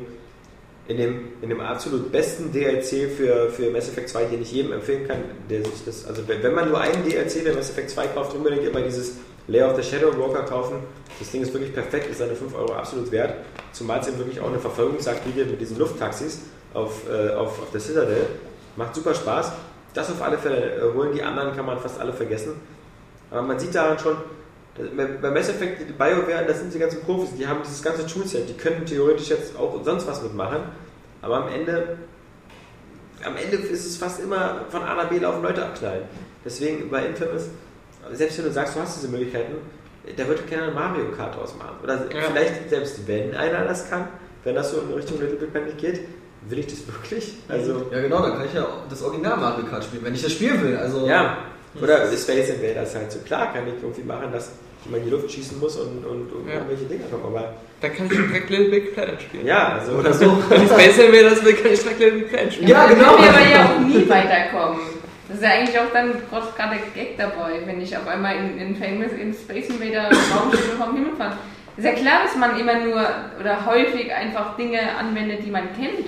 Also dass es Space Invaders Raumschiffe sind. Wenn da jetzt einfach nur erfundene Raumschiffe wären, wäre ja der Witz gar nicht so groß wie Space Invaders Raumschiffe. Ja, aber das ist ja, das ist kurz lustig und dann. Ja, und darum geht es aber. Es ist doch nur äh, benutzergenerierter Content. Also warum soll ich dann ja. Also merkst du an meiner Frage schon, ich bin nicht so der Fan von. Ja. Also wenn ich Space Invaders spiele, spiele ich Space Invaders und dann. Das hat ja nichts mit Space Invaders zu tun. Oder nee, da spiele ich, da spiel ich Little Big Planet. Ja. Ohne Playstation 3. Und ohne Playstation Network. Stimmt. Also was ich jetzt sonst noch die Woche gespielt habe, war das neue von Ubisoft, das neue Xbox Live Arcade Game von Ubisoft, dieses Outland. Oh, aber das sah cool aus. Ja. Wie immer, solche Spiele. Ich bin aber noch nicht sehr weit, ich werde es noch ein bisschen weiterspielen, aber bis jetzt ist es für mich so, es ist halt so, es ist ein 2D-Sidescroller, da guckst von der Seite, sieht alles so aus wie Schattenmenschen, also erinnert so ein bisschen an diese Another World und wie sie alle hießen. Mhm. Oder natürlich erinnert es auch eher so an aktuelle Sachen, so eben wie ähm, äh, Limbo. Ähm, äh, aber es ist halt mehr actionorientiert. Also du, du hast eine Steuerung, du, der bewegt sich fast so wie bei diesem N Also mhm. sehr, sehr schnell, du kannst von Sachen abspringen, du kannst Walljumps machen und sowas. Aber zwischendurch hast du halt eben auch sehr viel Kampf und musst mit deinem, mit deinem Stab da umherkämpfen. Das Ganze sehr in so einem, in so einem äh, sehr eigenwilligen Artstyle, der auch wieder ganz gut aussieht. Aber ich muss sagen, für dieses Genre, dieser 2D-Sidescroller, habe ich so langsam so eine Müdigkeit. So nach den ganzen. Also für mich, für mich wirkt so jedes so dritte Xbox Live Arcade Game so in der Art so ein bisschen. Es gibt ein bisschen mehr Action basiert, so wie bei Contra Hard Corps oder wie bei den ganzen anderen. Oder es gibt halt so ein bisschen mehr rätselbasiert, halt eben wie bei Braid, Limbo ähm, und, und, und noch ein paar anderen. Ähm, da gab es ja auch noch hier zwischendurch, ähm, ähm hier nicht Excel und Pixel, aber ähm, ich glaube auch von 2K Games gab es auch noch so einen Sidescroller. Äh, Henry Hertzworth oder wie das Ding da hieß, so wo die Zeit. Sagt mir jetzt echt gar nichts. Ja, doch, das ist auch gespielt. Dieser, dieses Schwarz-Weiß-Ding mit dieser Tim Burton-Musik. Ach! Ähm, ja, das äh, mit den Kuchen. Ja, das hieß doch ganz anders, oder? Ja. Aber ich weiß auch nicht mal, wie es hieß. Das, ja, ja, genau, ja. Ja, aber ich meine, das ist immer dasselbe. So ein cooler Artstil. Dann gab es noch von, von, von LucasArts dieses Ludicrous. Weißt du, das ist für mich alles so diese, diese selbe Soße. So. Das ist immer 2D-Side-Scroller mit einem eigenwilligen Art-Design. Das ist das genau, das ist es. Was, warum Portal eine 10, Portal 2 eine 10 von 10 bekommt, weil es geschafft hat, alles, was man, was man sagen könnte, was an diesen Spielen geil ist, diese eigene Art, so ein bisschen exzentrischen Stil und äh, coole Ideen, so Knobelsachen und so, ja, in einen AAA-Vollpreistitel unterzubringen, mhm. den ich Bock habe von Anfang bis Ende, am liebsten an einem Stück ohne Pause durchzuspielen. Und wo ich nicht so das Gefühl habe, Ja, ich sehe schon, warum Leute sagen, das ist genial, aber es ist letztendlich trotzdem nur so ein blödes Sidescroller-Spiel. Ja, ja. Und das ist das Problem, was ich auch mal mit diesen Spielen habe, warum die bei mir auch immer so. Äh, Limbo war die große Ausnahme. Also ich habe keins von den Dingern irgendwie durchgespielt oder so. Ja, Egal wie Limbo- gut ich sie fand. Ja, aber Limbo hat auch wieder so viele Eigenheiten gehabt, so wie Limbo wie zum Beispiel in dem, er hat kein Kampfsystem. Man war völlig Ja. passiv und musste durch was. Tolles Rätseldesign bei Outland, das spielt sich alles wieder ein bisschen sehr konventioneller. Dann habe ich noch nur als einziges noch gespielt, die Woche auf dem iPad, ein bisschen Galaxy on Fire 2, auch weil es dazu jetzt ein Add-on gab. Das habe ich mir noch nicht runtergeladen, erstmal nur Galaxy on Fire 2. Und ich muss sagen, es, ist, es, es macht schon, es hat so seine Reihe. Es, es, es, ist halt so ein Space-Sim, wo man halt durch die Gegend fliegen kann, handeln kann, Asteroiden abbauen oder auch einfach nur rumballern. Aber es tut einfach so gut, so etwas wieder zu spielen. Und selbst auf dem iPad, natürlich wünsche ich mir jeden Moment, wo ich das spiele, ich würde es lieber auf dem PC oder auch besser auf der Konsole spielen. Ja. Ähm, klar, ähm, aber es gibt es nun mal auf der PC oder Konsole nicht. Deswegen spiele ich es halt immer auf dem iPad und da muss ich sagen, die haben ganz schön viel reingepresst und das sind nur 105 Megabyte groß. Aber es gibt immer so äh, äh, kleine Dialoge auf den Stationen, die sind völlig vertont in Englisch, die sind total super. Es gibt sogar eine richtige kleine sch- spannende Geschichte. Einzige, was halt für mich noch wirklich sehr schwer ist, ist halt teilweise die Steuerung in den äh, Kämpfen. Also wenn du nur durch die Gegend fliegst und handelst und Asteroiden bergst und so, dann geht das. Aber mit dieser Touchpad-Steuerung wirklich Weltraumkämpfe zu machen, das ist schon teilweise sehr fummelig. Weil ich habe ich hab immer das Problem mit diesem virtuellen Analogstick. Man ja immer, Ja, ja. dass man, wenn man nach oben macht, dann rutscht der Daumen langsam immer weiter nach Mhm. oben und man verliert diesen Analogstick. Deswegen finde ich es immer besser, ähm, wie es Halt. bei, bei den neuen Spielen halt so ist, dass ähm, dieser Stick immer digi also virtuell da generiert wird, wo du gerade deinen Daumen Ja, genau, hinsetzt. Dead Space. Aber bei vielen Spielen Ja. ist es ja immer noch so, dass der an einer festen Stelle Genau, ist ja. und das äh, ist dann noch, noch mal schwieriger. Und Also, da ist halt leider auch so. Ja. Genau, Dead Space ist ein gutes Beispiel für, für wie man eben das ja völlig frei platziert. ja, So, genau. Ja, aber das, also, das war's, was ich gespielt habe und ähm, das zeigt, glaube ich, auch wieder gerade, wie, ähm, ja, also, okay, Portal 2 bin ich jetzt stecken geblieben, da, da hast du mir erstmal geholfen, Ja. wie ich da weiterkommen muss. Wenn ich Zeit habe, muss ich das mal Und weiterkommen. danach den Koop-Modus mit mir. Ja, wird ein bisschen schwer mit der PC und der Xbox 360-Version. Ach du Scheiße. Hätten wir die PS3-Version, Ja, wir das stimmt. auch nicht spielen. Ja. Aber ähm, ja, wir, wir können es aber nicht treffen und im, im, im Splitscreen spielen. Stimmt. Wir müssen jetzt, also wir können es hier spielen. Ja, auf dem kleinsten Bildschirm der Welt. Splitscreen heißt nicht, dass jeder seinen eigenen Bildschirm hat. System Link. Ja. Auf zwei kleinsten Bildschirmen der Welt. Vielleicht wieder zwei Spiele, ja. Nee, ähm. Klingt spaßig. Stimmt eigentlich, ist doch vollkommen bescheuert, was ich gerade gesagt habe. Absolut, ja. Oder wir warten eine Woche ich leihe mir Portal 2 als Xbox 360-Version dann aber auch in der Bibliothek aus und dann muss Ja. man. Ähm, ich habe ja irgendwann in, in zwei Wochen sowieso äh, mal drei Tage am Stück quasi Urlaub und sturmfreier Bude, weil, nee, weil, weil, weil Frauchen weg ist auf einer Beauty Farm oder so und cool. Ich, ich bin schon ganz aufgeregt. Aber in dem Zeitraum bin ich auch weg, weil ich mit dir zusammen auf der Beauty Farm bin. Ärgerlich. Wieder kein Koop. Ja. Naja. Ich wollte mit jeder Portal 2 durchspielen. Im Ja, Koop-Modus. Was, was hast du denn noch gespielt? Aber Ja. du hast doch gar nicht Tor gespielt. Das habe ich schon gestern erst in die Hand gerückt. Ja, da ja abends sofort schon die erste Runde Tor. Nee, ich war gestern, gestern war, ich, war nicht mein Tag, überhaupt gar nicht. Ja, Leider. Ich, hätte- ich habe kurz überlegt, aber ich bin schon Äh. ganz früh schlafen gegangen. du bist so langweilig. Ja, Der Tag, genau. Ich bin richtig Du hast ja auch kein Fernseher. Nee, ja, Ja, den Tag hat er beendet. ja. Ich. Kann ich nachvollziehen. Aber Daniel hat bestimmt gestern die ganze Nacht mit Virtual Tennis 4 verbracht. Nein, ich habe, Das Kinect. äh, ja, ich weiß, gerade deswegen, das ist schlecht, immer nachts zu machen, weil das so laut ist. Dann kriegt man immer Ärger mit seinen Nachbarn. Ich habe, Was ähm, du? Ja. ist immer krass. du spielst jeden Tag Kinect, ne? Ja, ich spiele jeden Tag Trommeln. Ja. Buschtrommel. Ja. Nein, ich habe ähm, Portal 2 äh, natürlich durchgespielt und ähm, aber ich meine, wir haben ja letztes Mal schon drüber Ja. gesprochen, hoffe, ich. Ja. hoffe ich. Und ich, ich finde, man muss auch bei Portal 2 aufpassen, zumal bei unserem Format, ähm, dass man jetzt nicht zu viel spoilert. Denn mich würde also es, es soll ja doch am Ende doch was ganz Nettes sein und ähm, Ja, ich will es nicht wissen. Sage ich auch nicht. Nee, aber auch was ich jetzt eben mit dem Schiff gesagt habe, das war ja schon tausendmal in den News durchgekaut. Ja, ja. Das, äh, ja, das äh, hat mir halt super gut gefallen. Ähm, das ist wahrscheinlich so, das ist eines der rundesten Spiele, was ich je gespielt habe, was nie irgendwie so Längen hatte oder so und wo es auch, als es vorbei war, wo ich auch so das Gefühl hatte, das Spiel ist wirklich vorbei Und Du fühlst dich trotzdem gut. und ich fühle mich trotzdem gut, genau. Ich habe zwar dann nochmal neu ähm, gespielt, weil ich nochmal die englische Synchro ähm, genießen wollte. Achso, ich wollte gerade fragen, ob wir diese Entwicklertagebücher oder so da diesen Modus Nee, sowas interessiert mich aber eigentlich nicht so, weil, weil man, gerade wenn man jeden Tag so viele Interviews von denen liest und so, hat man dann jetzt nicht so das Gefühl, dass es, man das so machen muss. Ich habe auch gehört, es soll bei Portal 2 sich sehr in Grenzen halten, dass nur an ganz wenigen Stellen Okay. was auftaucht.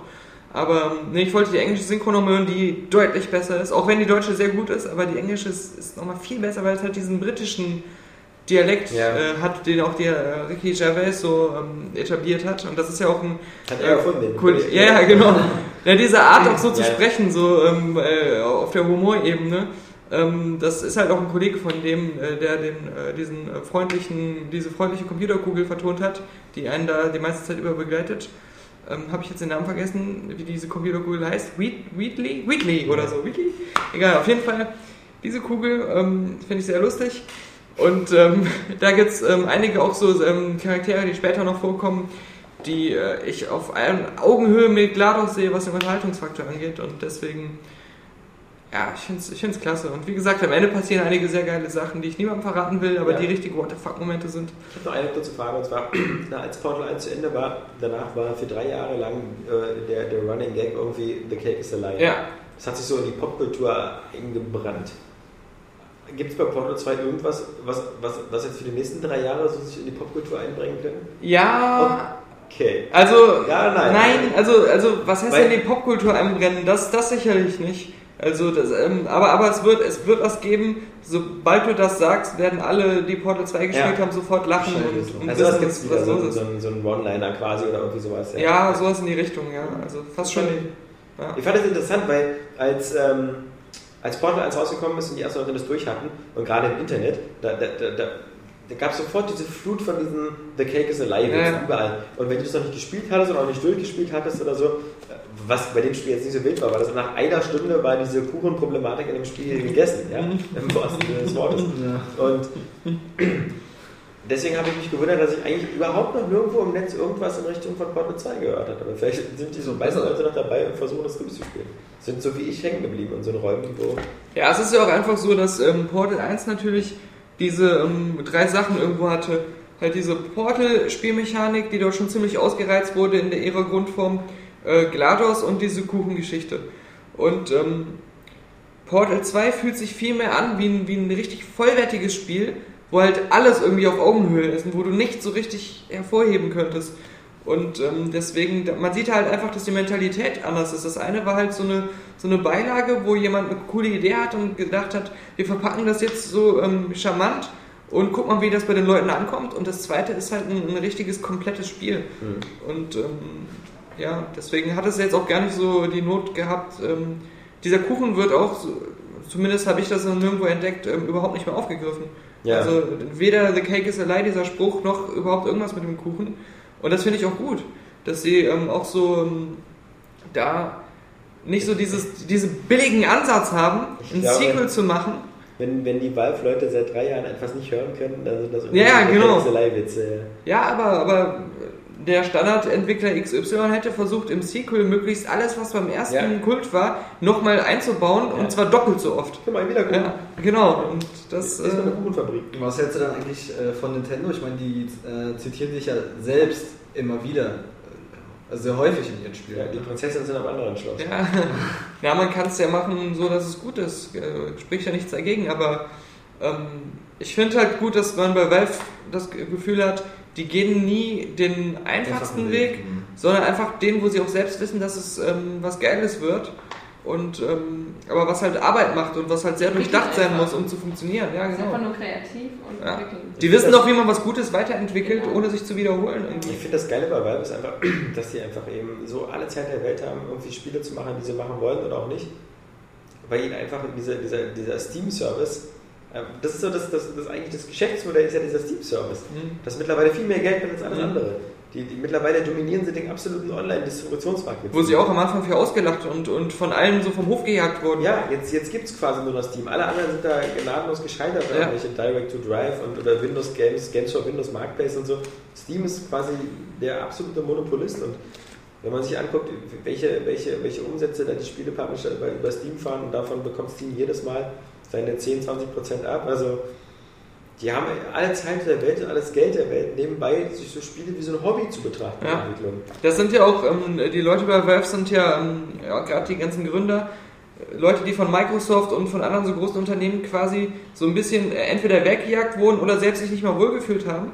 Und die haben sich so ihr, ihr eigenes ähm, geiles Unternehmen aufgemacht, wo nur so Leute wie sie selbst sind, die genauso denken und wo es nicht den ähm, äh, bescheuerten Manager XY äh, gibt, der überhaupt kein richtiger ähm, Spieleentwickler ist und einfach über die bestimmt und einfach nur ähm, ähm, versucht irgendwas zu machen, was äh, für Analysten cool klingt. Aber ähm, die bei Valve haben es eben geschafft, das so zu machen, dass es enorm erfolgreich ist, weil sie tatsächlich wissen, wie der Markt funktioniert. Ja. Und weil sie das halt ähm, scheinbar auch wirklich besser wissen als ähm, die typischen Manager, die so in der Spielebranche ihr Unwesen treiben. Ja, und so ähnlich ist es ja auch bei halbwegs auf, also viel kleinerem Niveau, aber halt mit diesen äh, polnischen Entwicklern von CD Projekt. Die haben jetzt zwei, ihr The Witcher 2, das ist bald fertig. Aber nebenbei haben sie halt noch diese Good Old Games Plattform aufgebaut, die zumindest für einen sehr kleinen Kreis von, von Hardcore-Retro-PC-Zockern vermutlich so das Eldorado ist. Und die Preise, die da sind, die sind nicht gerade Schnäppchen. Jedes alte Spiel kostet da zwischen 5 und 10 äh, Dollar oder Euro. Ist manchmal schon ein bisschen viel, aber ähm, scheint super zu laufen und das System funktioniert und es ist halt eben keine Konkurrenz direkt zu Steam, weil man da so viele Spiele bekommt, die man bei Steam gar nicht bekommt und Mhm. die sind halt immer lauffähig, sofort auf aktuellen PCs. Ja. Das ist eine klasse Sache. Also es ist manchmal witzig, dass so, dass so Spielefirmen halt so, eine, so was erst wie so ein Nebenprojekt aussah. Mhm. Ich meine, was damals, ich glaube, das war Steam ist ja gestartet mit Half-Life 2. Mhm. Das war ja, äh, damals gab es in Steam zu kaufen Half-Life 2, Counter-Strike, Ja. äh, das war's. Ja, Äh, Und heute gibt es auch über 1000 Spiele. ja, ja. Geile Geschichte. Das ist echt der Hammer. Sasi. Ähm, ich habe äh, Red, Red Dead Redemption Undead Nightmare fertig gespielt. Ich habe das nämlich nicht beendet. Also zwei Missionen habe ich noch. Und Oscar geht gleich noch in den Puff. Warum hast du denn, warum flüsterst du denn? Äh, erzähl mal, lohnt sich das jetzt hier zu kaufen? Ja, ja, also auf jeden Fall. Also ich finde, ähm, es kommt auf jeden Fall ran auch an so ähm, GTA 4 DLCs. Also vom, von der Story, die ist richtig lustig und die greift halt auch viele Elemente aus dem gesamten, aus dem, aus dem ganzen Spiel auf und finde es ziemlich cool gemacht, ja. Es ist halt auch mal was ganz anderes, auf einmal diese äh, Zombie-Invasion in dieser Welt zu haben. Und vor allem rennst du irgendwo, reitest du eigentlich irgendwo durch und dann auf einmal kommt wieder die ganze Zombie-Horde, da hast du echt schon Angst manchmal, aber es ist halt immer irgendwie mit diesem, diesem typischen Rockstar-Humor. Das finde ich ist schon geil. Gut Also, gemacht. du bist ja auch John Marston, oder? Ja, genau. Das ist natürlich der extremste Vorteil, den es gibt. Ja, der. Anfang ist so geil.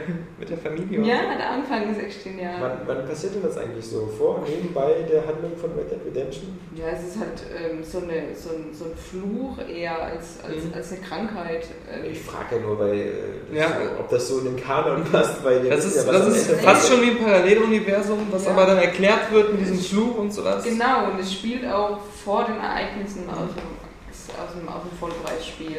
Und das ist aber, ja, es ist halt einfach wie so eine coole Idee, die sie hatten, vor allem für die Leute. Spielt es wirklich vor den Ereignissen? Ja, ja, weil du doch Weil ich hatte hast so. am Ende hast es durchgespielt. Ja, ne? aber ich, genau, aber Und ich habe mich, halt, dann ich hab mich halt gefragt, ob das trotzdem nicht ähm, immer noch irgendwo als Parallelwelt anzusehen ist, weil er trifft ja auch teilweise Leute, die er eigentlich erst im Spiel trifft, die ihn aber schon kennen. Das hat mich Ja. immer gewundert. Ja, natürlich, aber ähm, es soll das darstellen, dass es halt vorher spielt, weil du ja am Ende steht ja dann einige Monate Spiel. Ja, ja, genau. Deswegen, also ähm, soll es schon so sein, aber ich weiß, was du meinst. Aber Ja, du, wobei du triffst ja den, den mit Typ mit der Kutsche, der fiese Typ, der die Leute bescheißt. Ich glaube, den kennst du doch vorher schon, oder? Oder lernt du den erst da kennen? Im, im Haupt. Ja, das habe ich mich ständig gefragt. Deswegen habe ich das am Ende ähm, ne- eher so empfunden, dass das, ähm, dass sie es versucht haben, zeitlich einzuordnen, aber für, für mich war es trotzdem immer eher so parallel und Ja. nicht direkt miteinander verknüpft, weil es einfach keinen Sinn ergeben hat. Also es ist auf jeden Fall halt auch, auch die Nebenaufgaben halt, die es gibt, sind auch ziemlich cool. Und die, die Zombie-Tiere sind ja auch alles Zombie-Tiere. Ähm, die, die apokalyptischen Pferde sind alle total geil dargestellt. Und vor allem die ähm, Yeti-Nebenquest, Bigfoot-Nebenquest, die ist so Ja. genial. Zombie Die ist so, ge- so, so, so genial. Da kann man auch, also, ja. Mich hat nur extrem gestört, dass ähm, diese Kämpfe gegen die Zombies gab, wenn so ganz viele Zombie-Horden kamen, haben für mich nicht so richtig ähm, funktioniert mit der Spielmechanik, weil du ähm, musst die ja in den Kopf schießen und du benutzt dann deine ähm, Bullet Time, um, um einige zu töten, aber das sind dann immer so viele, dass die Bullet Time dann aufgebraucht ist und du musst dann ständig vor denen wegrennen, weil du sonst keine Chance hast gegen Ja, die. also ich habe es ähm, erstens sowieso den, das automatische Zielen ausgestellt. Also, dass du selber zielst. Ja, ja. Das macht schon viel besser, finde ich, auch das Spiel, auch den, das Hauptspiel. Ähm, und ich fand das gar nicht so problematisch. Das hat einfach die. Ich fand es halt nur nervig. Also, nee, fand ich nicht. Also, du musst dich ja schon da. Das ist ja klar, das sind ja nur noch Zombies. ja. Deswegen, also fand ich es okay. Also, du hast diese Bullet Time dann gemacht und hast am Dead Eye, heißt es ja. Ja. Dead Eye und ähm, konntest aber dann danach immer ähm, noch in den Kopf schießen. Also, es war halt schwieriger, aber es war. Bei mir waren das teilweise so viele, dass es halt immer dieses nervige Weglaufen, um wieder Abstand zu gewinnen, sich dann wieder umzudrehen und dann wieder ein paar abzuschießen, sich dann wieder umzudrehen und wegzulaufen. Also ich weiß nicht, Das hat ob du mich richtig aber ähm, du kannst ja auf die Häuser flüchten oder Ja. dich Ja, aber da auch das fand ich langweilig, weil letztendlich stand ich dann oben auf so einem ähm, Wasserturm oder so und hab dann ähm, runtergeschossen und die hatten überhaupt keine Chance. Also das war so ein bisschen Mohun-mäßig dann. Also mir fehlte so ein bisschen. Ja, aber der Sinn war ja auch darin, dass du jetzt nicht unbedingt, wenn der Stadt... es gab ja da ganz viele Städte, die man immer wieder Es ging verteidigen aber nicht darum unbedingt, dass du jetzt nur diese Städte dauernd da kämpfst, sondern dass du auch den Leuten die Munition gibst, weil dadurch hast du ja die Städte viel schneller eingenommen. Ja. Und dadurch musstest du ja dann über die Dächer fliehen und so. Das hat ja wieder ein ganz anderes Spielgefühl gegeben. ist kein Ja. Dead Rising. ja, möchte ich mich jetzt nicht mal weiter beschäftigen. Ja. Ja. Ansonsten haben wir die Woche noch, ähm, glaube ich, zwei Filmtipps. Ja, Cool. So viel dazu, ja. Ja, Oscar, vor. Ja, Tor haben wir gesehen. Ähm, Daniel und ich. Und ähm, wir waren wirklich positiv überrascht. Hätte ich nicht gedacht. Also, Spricht ja erstmal nur für dich. genau, ich spreche jetzt mal einfach nur für mich. Äh, und zwar, ich finde ja äh, Comic-Verfilmung sowieso meistens ganz cool, mh, weil ich, wie gesagt, auch schon, äh, ja, seit ich denken kann, auch Comics lese. Und ähm, Seit zwei Wochen. ungefähr. Und ähm, ja, äh, deswegen habe ich da auch nicht ganz so hohe Ansprüche. Ich weiß ja, was mich erwartet und äh, ich glaube, also ich bin ja der Meinung, dass diese Comicfilme klar versuchen, schon etwas mainstreamiger zu sein, aber nicht trotzdem nicht so ganz erfolgreich. Wenn ich eins hasse, ist immer dieses, ich habe nicht so hohe Ansprüche oder so. Weil Ja. natürlich kann man, wenn man auch eine Comic-Verfilmung hat, hohe Ansprüche haben. Dark Knight, Watchmen, Ja. Kick-Ass, Wanted. Okay, gibt's noch was? Ja, nee, aber ähm, war wirklich sehr cool. Ähm, es geht ja darum, äh, oder soll man den Anfang mal kurz äh, erklären, oder nicht? nee, Anfang schon, das Ende nicht. Ja, nee, das Ende nicht, besser nicht. Ne? Ähm, ja, nee, das. Egal. Kann der Daniel vielleicht nochmal drauf eingehen. Auf jeden Fall ähm, war sehr, also hat mir sehr gut gefallen. Äh, ich habe mich nicht gelangweilt gefühlt. Es gab keine Strecken drin. Die Effekte waren sehr nett. Wir haben den auch in 3D oder ja, haben den in 3D gesehen. Das fandet ihr beide wieder blöd. Das war äh, nicht so schick. Ich bin auch kein 3D-Fan, weil äh, für mich ist der Effekt noch nicht ausgegoren genug, um dass ich ihn genießen kann. Also ich habe auch einfach, ähm, ich weiß, es gibt ja auch so einen gewissen Prozentsatz von Menschen, die einfach diesen nicht kompatibel sind mit diesem 3D-Effekt und ich scheinen scheine viele zu sein, Ja. alle hier in diesem Raum. und ich bin auf jeden Fall auch einer davon und ähm, ich gucke ihn dann lieber ähm, ohne Effekt und dafür aber dann gestochen scharf, also lieber eine Blu-ray. Ähm, Und Oder ohne diese- ja. und ohne diese äh, nervige Brille bin ich auch überhaupt gar kein Fan von. Es gab halt auch zwei Arten von, von ähm, ja, Bildgestaltung. Es gab sehr dunkle ähm, Szenen, besonders ganz am Anfang, so die Einleitungssequenz. Da hat es dann genervt, dass die äh, Brille dann noch mehr Licht geschluckt hat und man dann teilweise, gerade wenn es hektischer wurde, äh, sehr wenig erkannt hat. Und dann gibt es sehr bunte Szenen, die extrem verwaschen wirken. Ich glaube, Thor ist einer der Filme mit der äh, schlechtesten 3D-Konvertierung, die mir äh, untergekommen ist bis jetzt. Und ich fand auch, der, der, der 3D-Effekt war quasi nicht vorhanden. Also ich habe da überhaupt keinen plastischen Eindruck äh, gehabt beim Gucken. Ja, ich glaube, ich habe auch erst einmal einen anderen Film in 3D gesehen, weil ich es bisher immer gemieden habe. Ja. Naja, ähm, Was mich als einziges interessiert ist, bei Comic-Verfilmungen, ich mag es immer, wenn sie halbwegs aus dem realen Kontext kommen. Batman ist ein Milliardär, der hat ganz viel Geld, baut sich geile Sachen, rennt durch die Gegend und seine Gegner sind alles geisteskranke Psychopathen. Äh, Iron Man kann ich auch noch akzeptieren. Ist im Grunde ein Milliardär, der ganz viel Geld hat, super geile Sachen baut und Ja. kämpft gegen ganz viele Psychopathen. Ähm, bei Naja. Superman hört es langsam auf, weil diese Kryptonit-Geschichte hatten wir schon mal. Aber Äh, jetzt ist einer, der ist ein, der ist ein nordischer Gott. Ja. Also Also, ich so storytechnisch meine Schwierigkeiten mit. na, das Coole ist einfach, dass, ähm, nein, das ist ja gerade gut. Er ist kein Ja.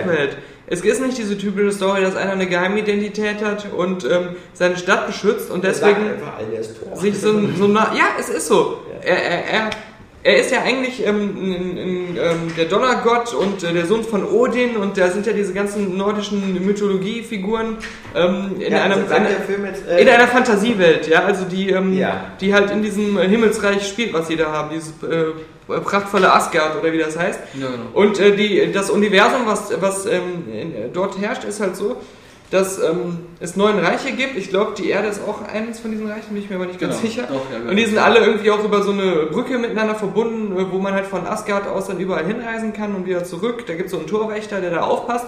Und ähm, Odin und, und ähm, Thor und die anderen, die passen da halt auf, dass nicht das böse Volk der ähm, Frost Giants. Frost Giants, ähm, die halt äh, verbannt wurden vor langer Zeit nach äh, Judenheim, nach Jodenheim, äh, dass die halt äh, da keinen Schindler treiben und alle einfrieren, die es gibt.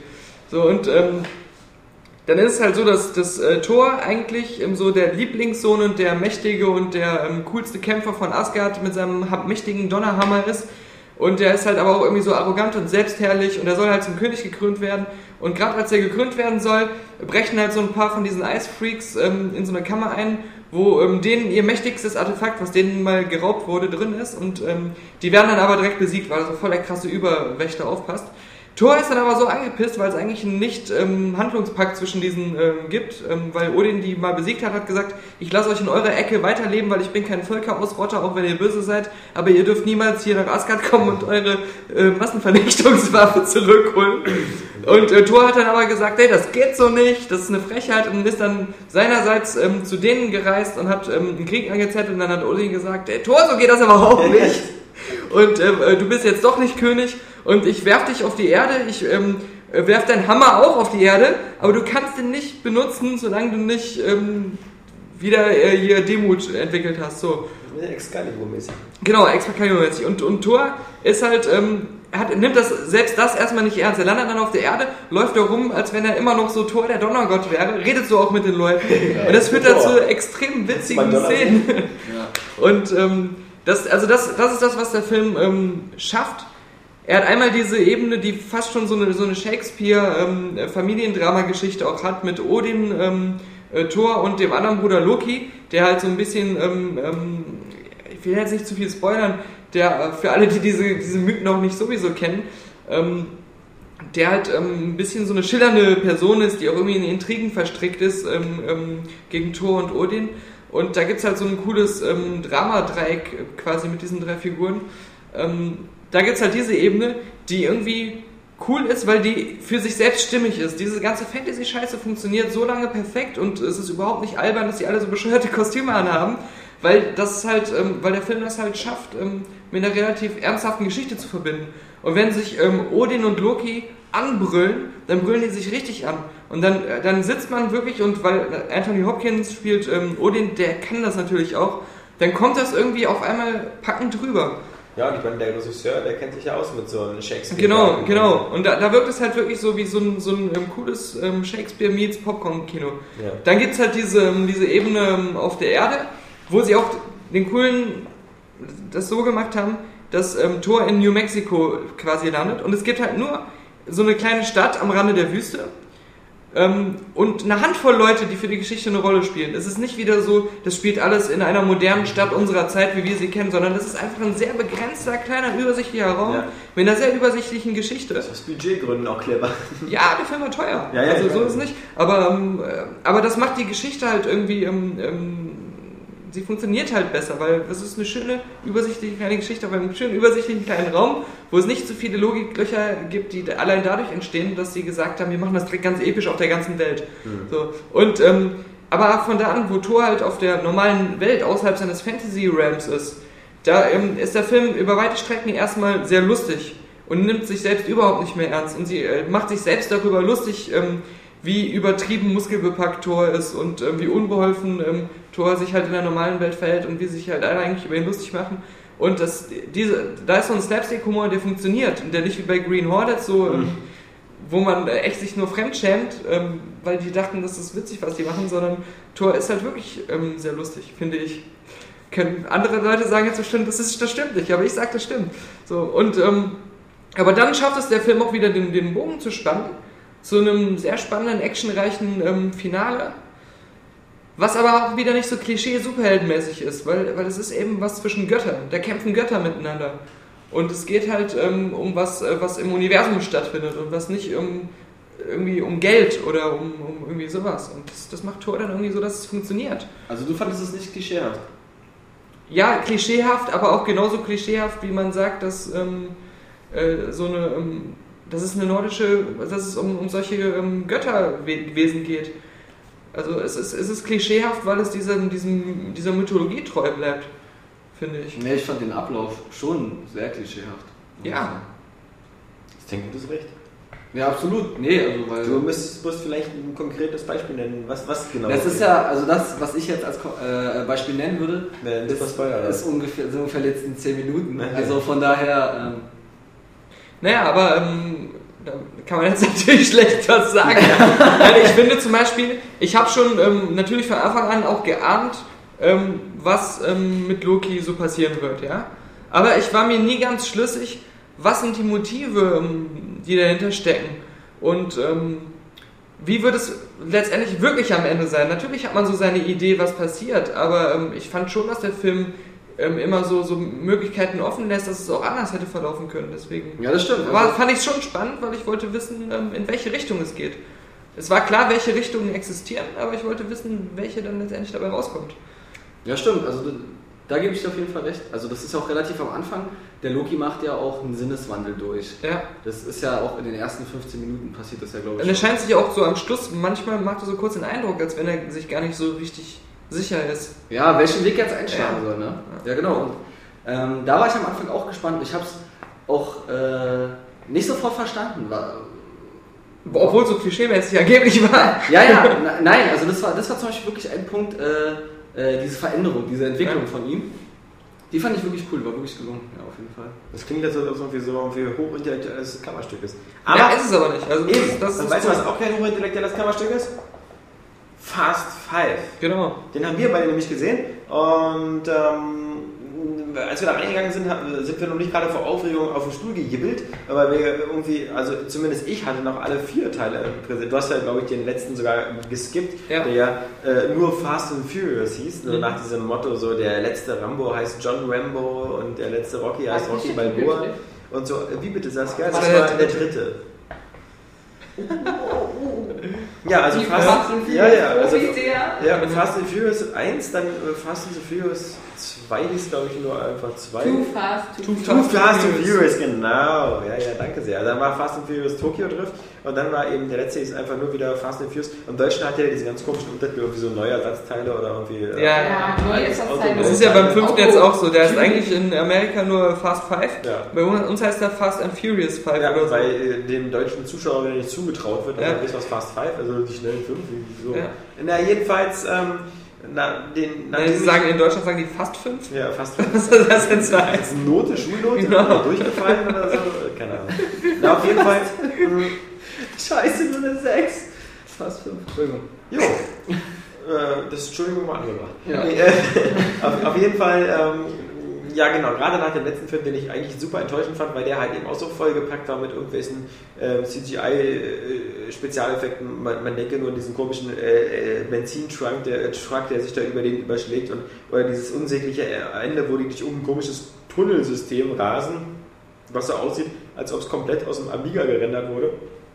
Äh, wirkte alles künstlich. Man hatte nie das Gefühl, dass da echte Autos rumfahren. Lustigerweise ist aber auch für ähm, Fast Five derselbe Regisseur verantwortlich. Da ist wieder unser Klassiker Telefon. Du wirst auch nie angerufen. Äh, ich weiß nicht, bestimmt für dich. Nee, aber lustigerweise ähm, ist, derselbe Regisseur dafür verantwortlich für Fast Five wie auch für die letzten zwei Vorgegangenen. Also wenn man, wenn man das äh, im Vorfeld wusste, hatte man, glaube ich, noch weniger Hoffnung, dass etwas Gutes bei rauskommt. Mhm. Denn wer es schafft, zweimal so ein Franchise so ein bisschen an die Wand zu fahren, ähm, dem traut man einfach nicht zu, dass er das irgendwie noch ein drittes Mal irgendwie wieder rausreißen kann.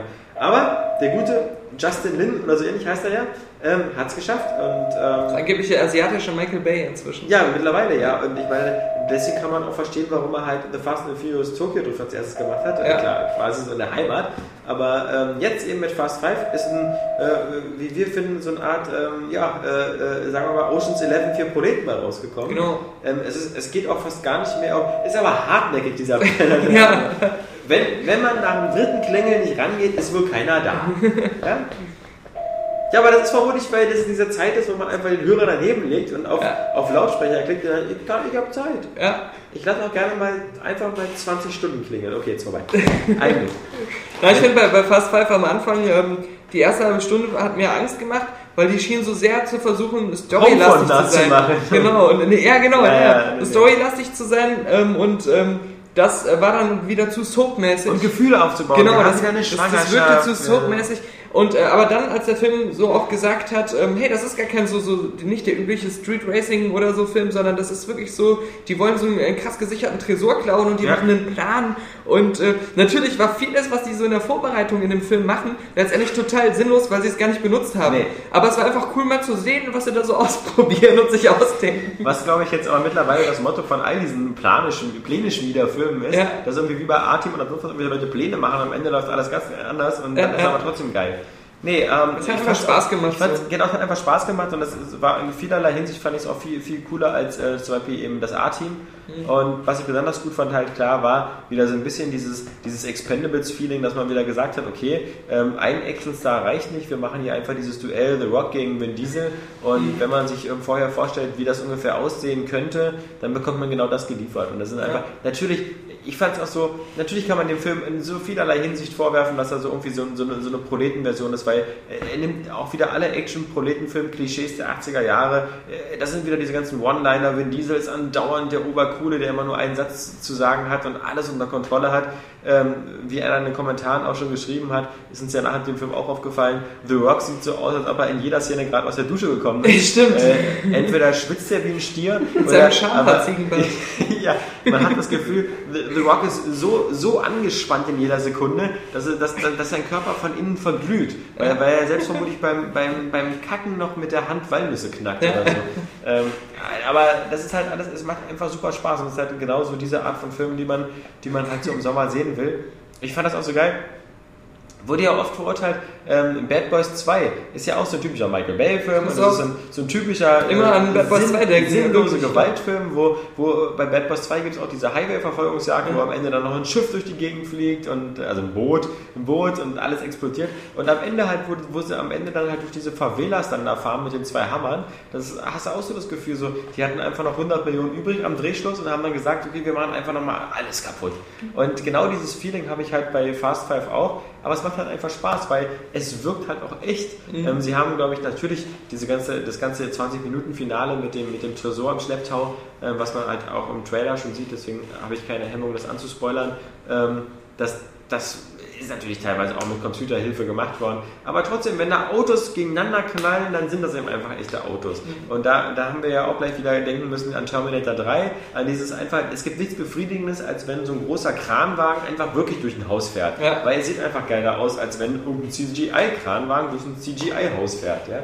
Und deswegen, also hat super Spaß gemacht. Man hat den Eindruck, die Leute hatten auch alle Bock und, und Spaß beim Drehen. Die Chemie zwischen äh, Diesel und, und The Rock stimmte.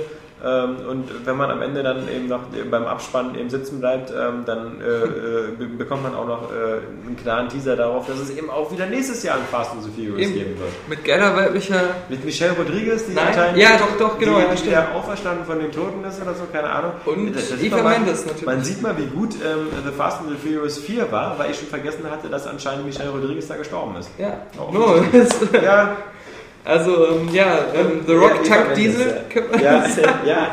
Also, stimmt, das ist sehr gut für Ich das. schnell aber meine, meine Rezension in der Überschrift machen. Also, ich, ich will mal schnell was zur Tour nachschmeißen. Ja. Weil, weil ich hier eben irgendwie sowas vor mich hingestammelt habe, weil mir, selbst nicht klar war, warum ich Tour nochmal so cool fand. Erstmal, was ich ähm, nicht so gut fand, das, das hat mir ein bisschen geschmerzt, war, dass sie halt wieder diese Shield-Organisation so ähm, sehr präsent reingebracht haben. Wissen Sie ja für die Genau, Avengers. weil das alles so für dieses Avengers so ähm, vorbereiten, das hat man ja auch schon bei Iron Man 2 gehabt und bei Iron Man 2 fand ich es auch blöd, weil ich finde irgendwie ähm, diese Shield-Organisation für sich wenn da nicht gerade so ein, so ein Iron Man Tor oder sonst so ein bekannter Held noch mit dabei ist, ja, sondern wenn da nur so ein Nick Fury oder so ein Ja. Hawkeye ähm, rumläuft, finde ich die total langweilig. Ja. Das ist Das eigentlich ist so, für Arme. die sehen genau oder aus wie diese typ, äh, so typischen FBI-Typen oder so.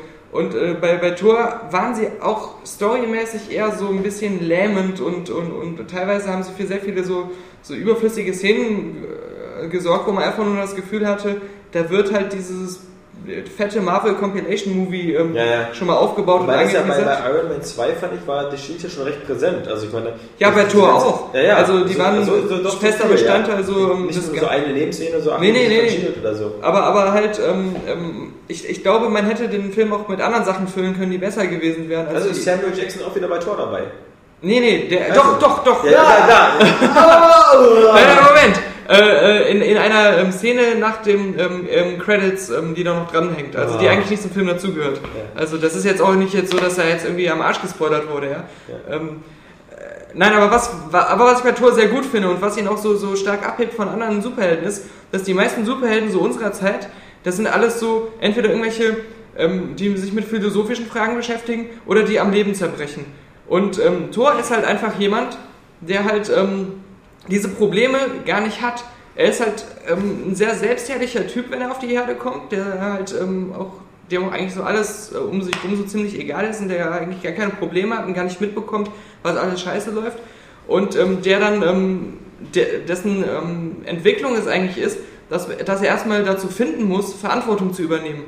Und es ist nicht so, dass er von Anfang an schon jemand ist, der so die Welt auf seinen Schultern trägt und daran zu zerbrechen droht oder so, oder der das Unheil um sich herum nicht mehr ertragen kann. Und, und, und dieser Ansatz ähm, an, an so eine ähm, Figur, an so eine, die auch sehr viel Macht hat, ähm, ist halt, ähm, war bis jetzt mal erfrischend so zu sehen. Und das hat auch dem Film so eine gewisse, ähm, über weite Strecken so eine gewisse Lockerheit ähm, gegeben, ähm, die, Ist die, sehr gut funktioniert hat. Ist Thor jetzt so einer, der so jetzt äh, ewig lebt und äh, Superkräfte hat? Weil er ein Gott ist? Er ist oder? einfach ein Gott, ja. Und ähm, als er auf die... Welche, welche Gefahren gibt es so für Na, als er auf die Erde kommt, ähm, hat er halt seine Kräfte ähm, verloren, weil er die halt erstmal wieder zurückerlangen muss.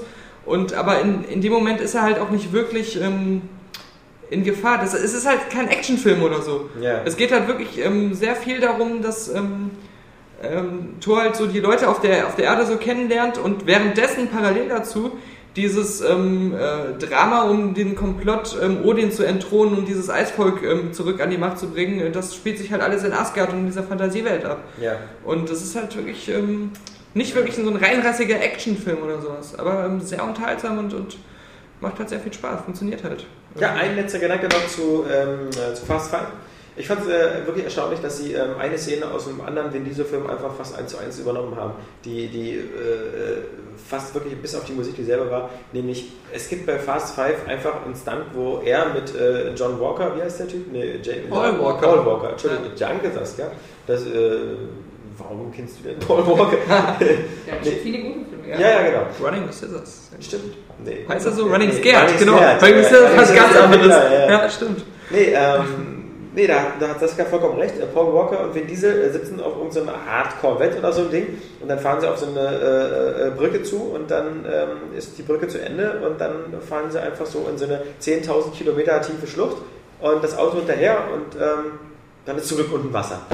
Und äh, dieses Ganze in Zeitlupe in eine Schlucht hineinfallen, dann aus diesem Auto so langsam erst noch so eine, so eine, so eine coole Bewegung zu machen, als ob man so auf diesem Auto surft. ja. äh, und dann da so abzuspringen, ähm, ist eins zu eins aus Triple X. Ja, man hat nur auf die Musik gewartet. Ja, die dann so ja kommt. im Kino.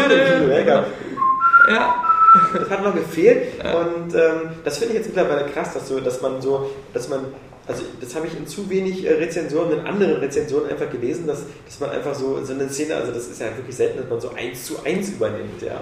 Bis auf die Tatsache, dass er in dem einen Film Fallschirm hatte und im anderen äh, ins Wasser gefallen ist, dass man halt so diesen selben Gag nochmal hat. Welcome to the Xander Zone. Ja, genau. Aber, ähm, Aber dann hat man sich gleich wieder auf Triple X äh, 3 gefreut, das hoffentlich stimmt. auch den anderen Aber hoffentlich wieder mit Vin Diesel. Auf jeden Fall, Ja. mit Moppel Ice Cube. Ja. Ja. Aber, ähm, äh, Aber auch wieder mit Samuel Jackson damit, Ja. also auch wieder mit The Shield. Ja, stimmt.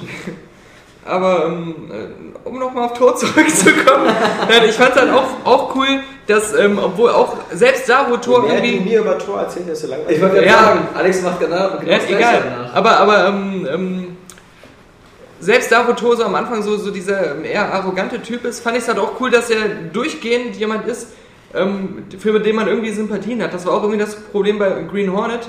Bei Green Hornet, der war einfach so auf so eine abartige Art arrogant. Und bei Thor ist es so, er ist halt wirklich so cool und stark und, und mächtig und, und äh, kann dieses Eisvolk bestimmt noch von alleine besiegen, indem er einfach auf eigene Faust dahin reitet. Und ähm, er weiß es einfach nicht besser. Er hat halt ähm, bis dahin einfach so gelebt, dass er der Geilste ist und er weiß es nicht besser. Und deswegen ist man ihm das auch nicht böse und er meint das auch nicht böse und das macht ihn halt nie zu einer unsympathischen Figur. Und ähm, deswegen fiebert man auch den ganzen Film über äh, mit, dass er halt diese Demut wirklich entwickelt und es dann halt auch äh, schafft, irgendwie so, ähm, so diese, diese Führungsfigur in seinem Volk so zu werden und so. Man gönnt es ihm und weil er eigentlich auch ein freundlicher Typ ist. Ähm, Hat ja man- keine bösen Absichten. Genau, man macht Also diese Ent Entwicklung ähm, gerne mit, weil man sich wünscht, dass er es halt dahin schafft, ähm, was halt das Ziel ist. Ja, Das das, ist das ist die Geschichte von Cars.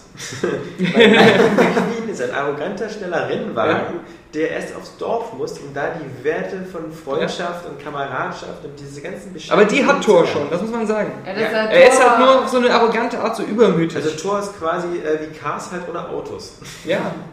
Ja. Dass Thor aber ganz anders angegangen wird, ist ja eigentlich aber auch schon logisch, weil er einen ganz anderen äh, Hintergrund hat als die viel, Ja, als genau. viele, als viele Comicfiguren, die er von Eben, ihm- und das, das ist halt, ähm, hat mir halt gefallen, weil ähm, das hat den Film halt Ja, so deswegen äh, nicht so wie den 0815 Ja. Superheld halt wirken lassen. ich mir schon gedacht, als ich den Trailer gesehen habe, fand ich eigentlich ganz cool, wie das so dargestellt wird und so. Ich finde das nur erstaunlich, dass so ein Film wie Thor einfach so in Amerika überhaupt laufen kann, weil das ist ja bestimmt alles so absolut unchristlich. So irgendwie Ja. nordische Götter und Stimmt. Thor, so Odin und Ja. sowas. Das gibt es ja in der Bibel alles. Dann auch wieder so Deswegen ein, fand ich es aber ganz so eine Erklärung, äh, was, was ihr äh, Wissenschaft nennt, äh, nennen wir Magie oder so. Ja. Das ist, Ja, genau. Muggel. genau.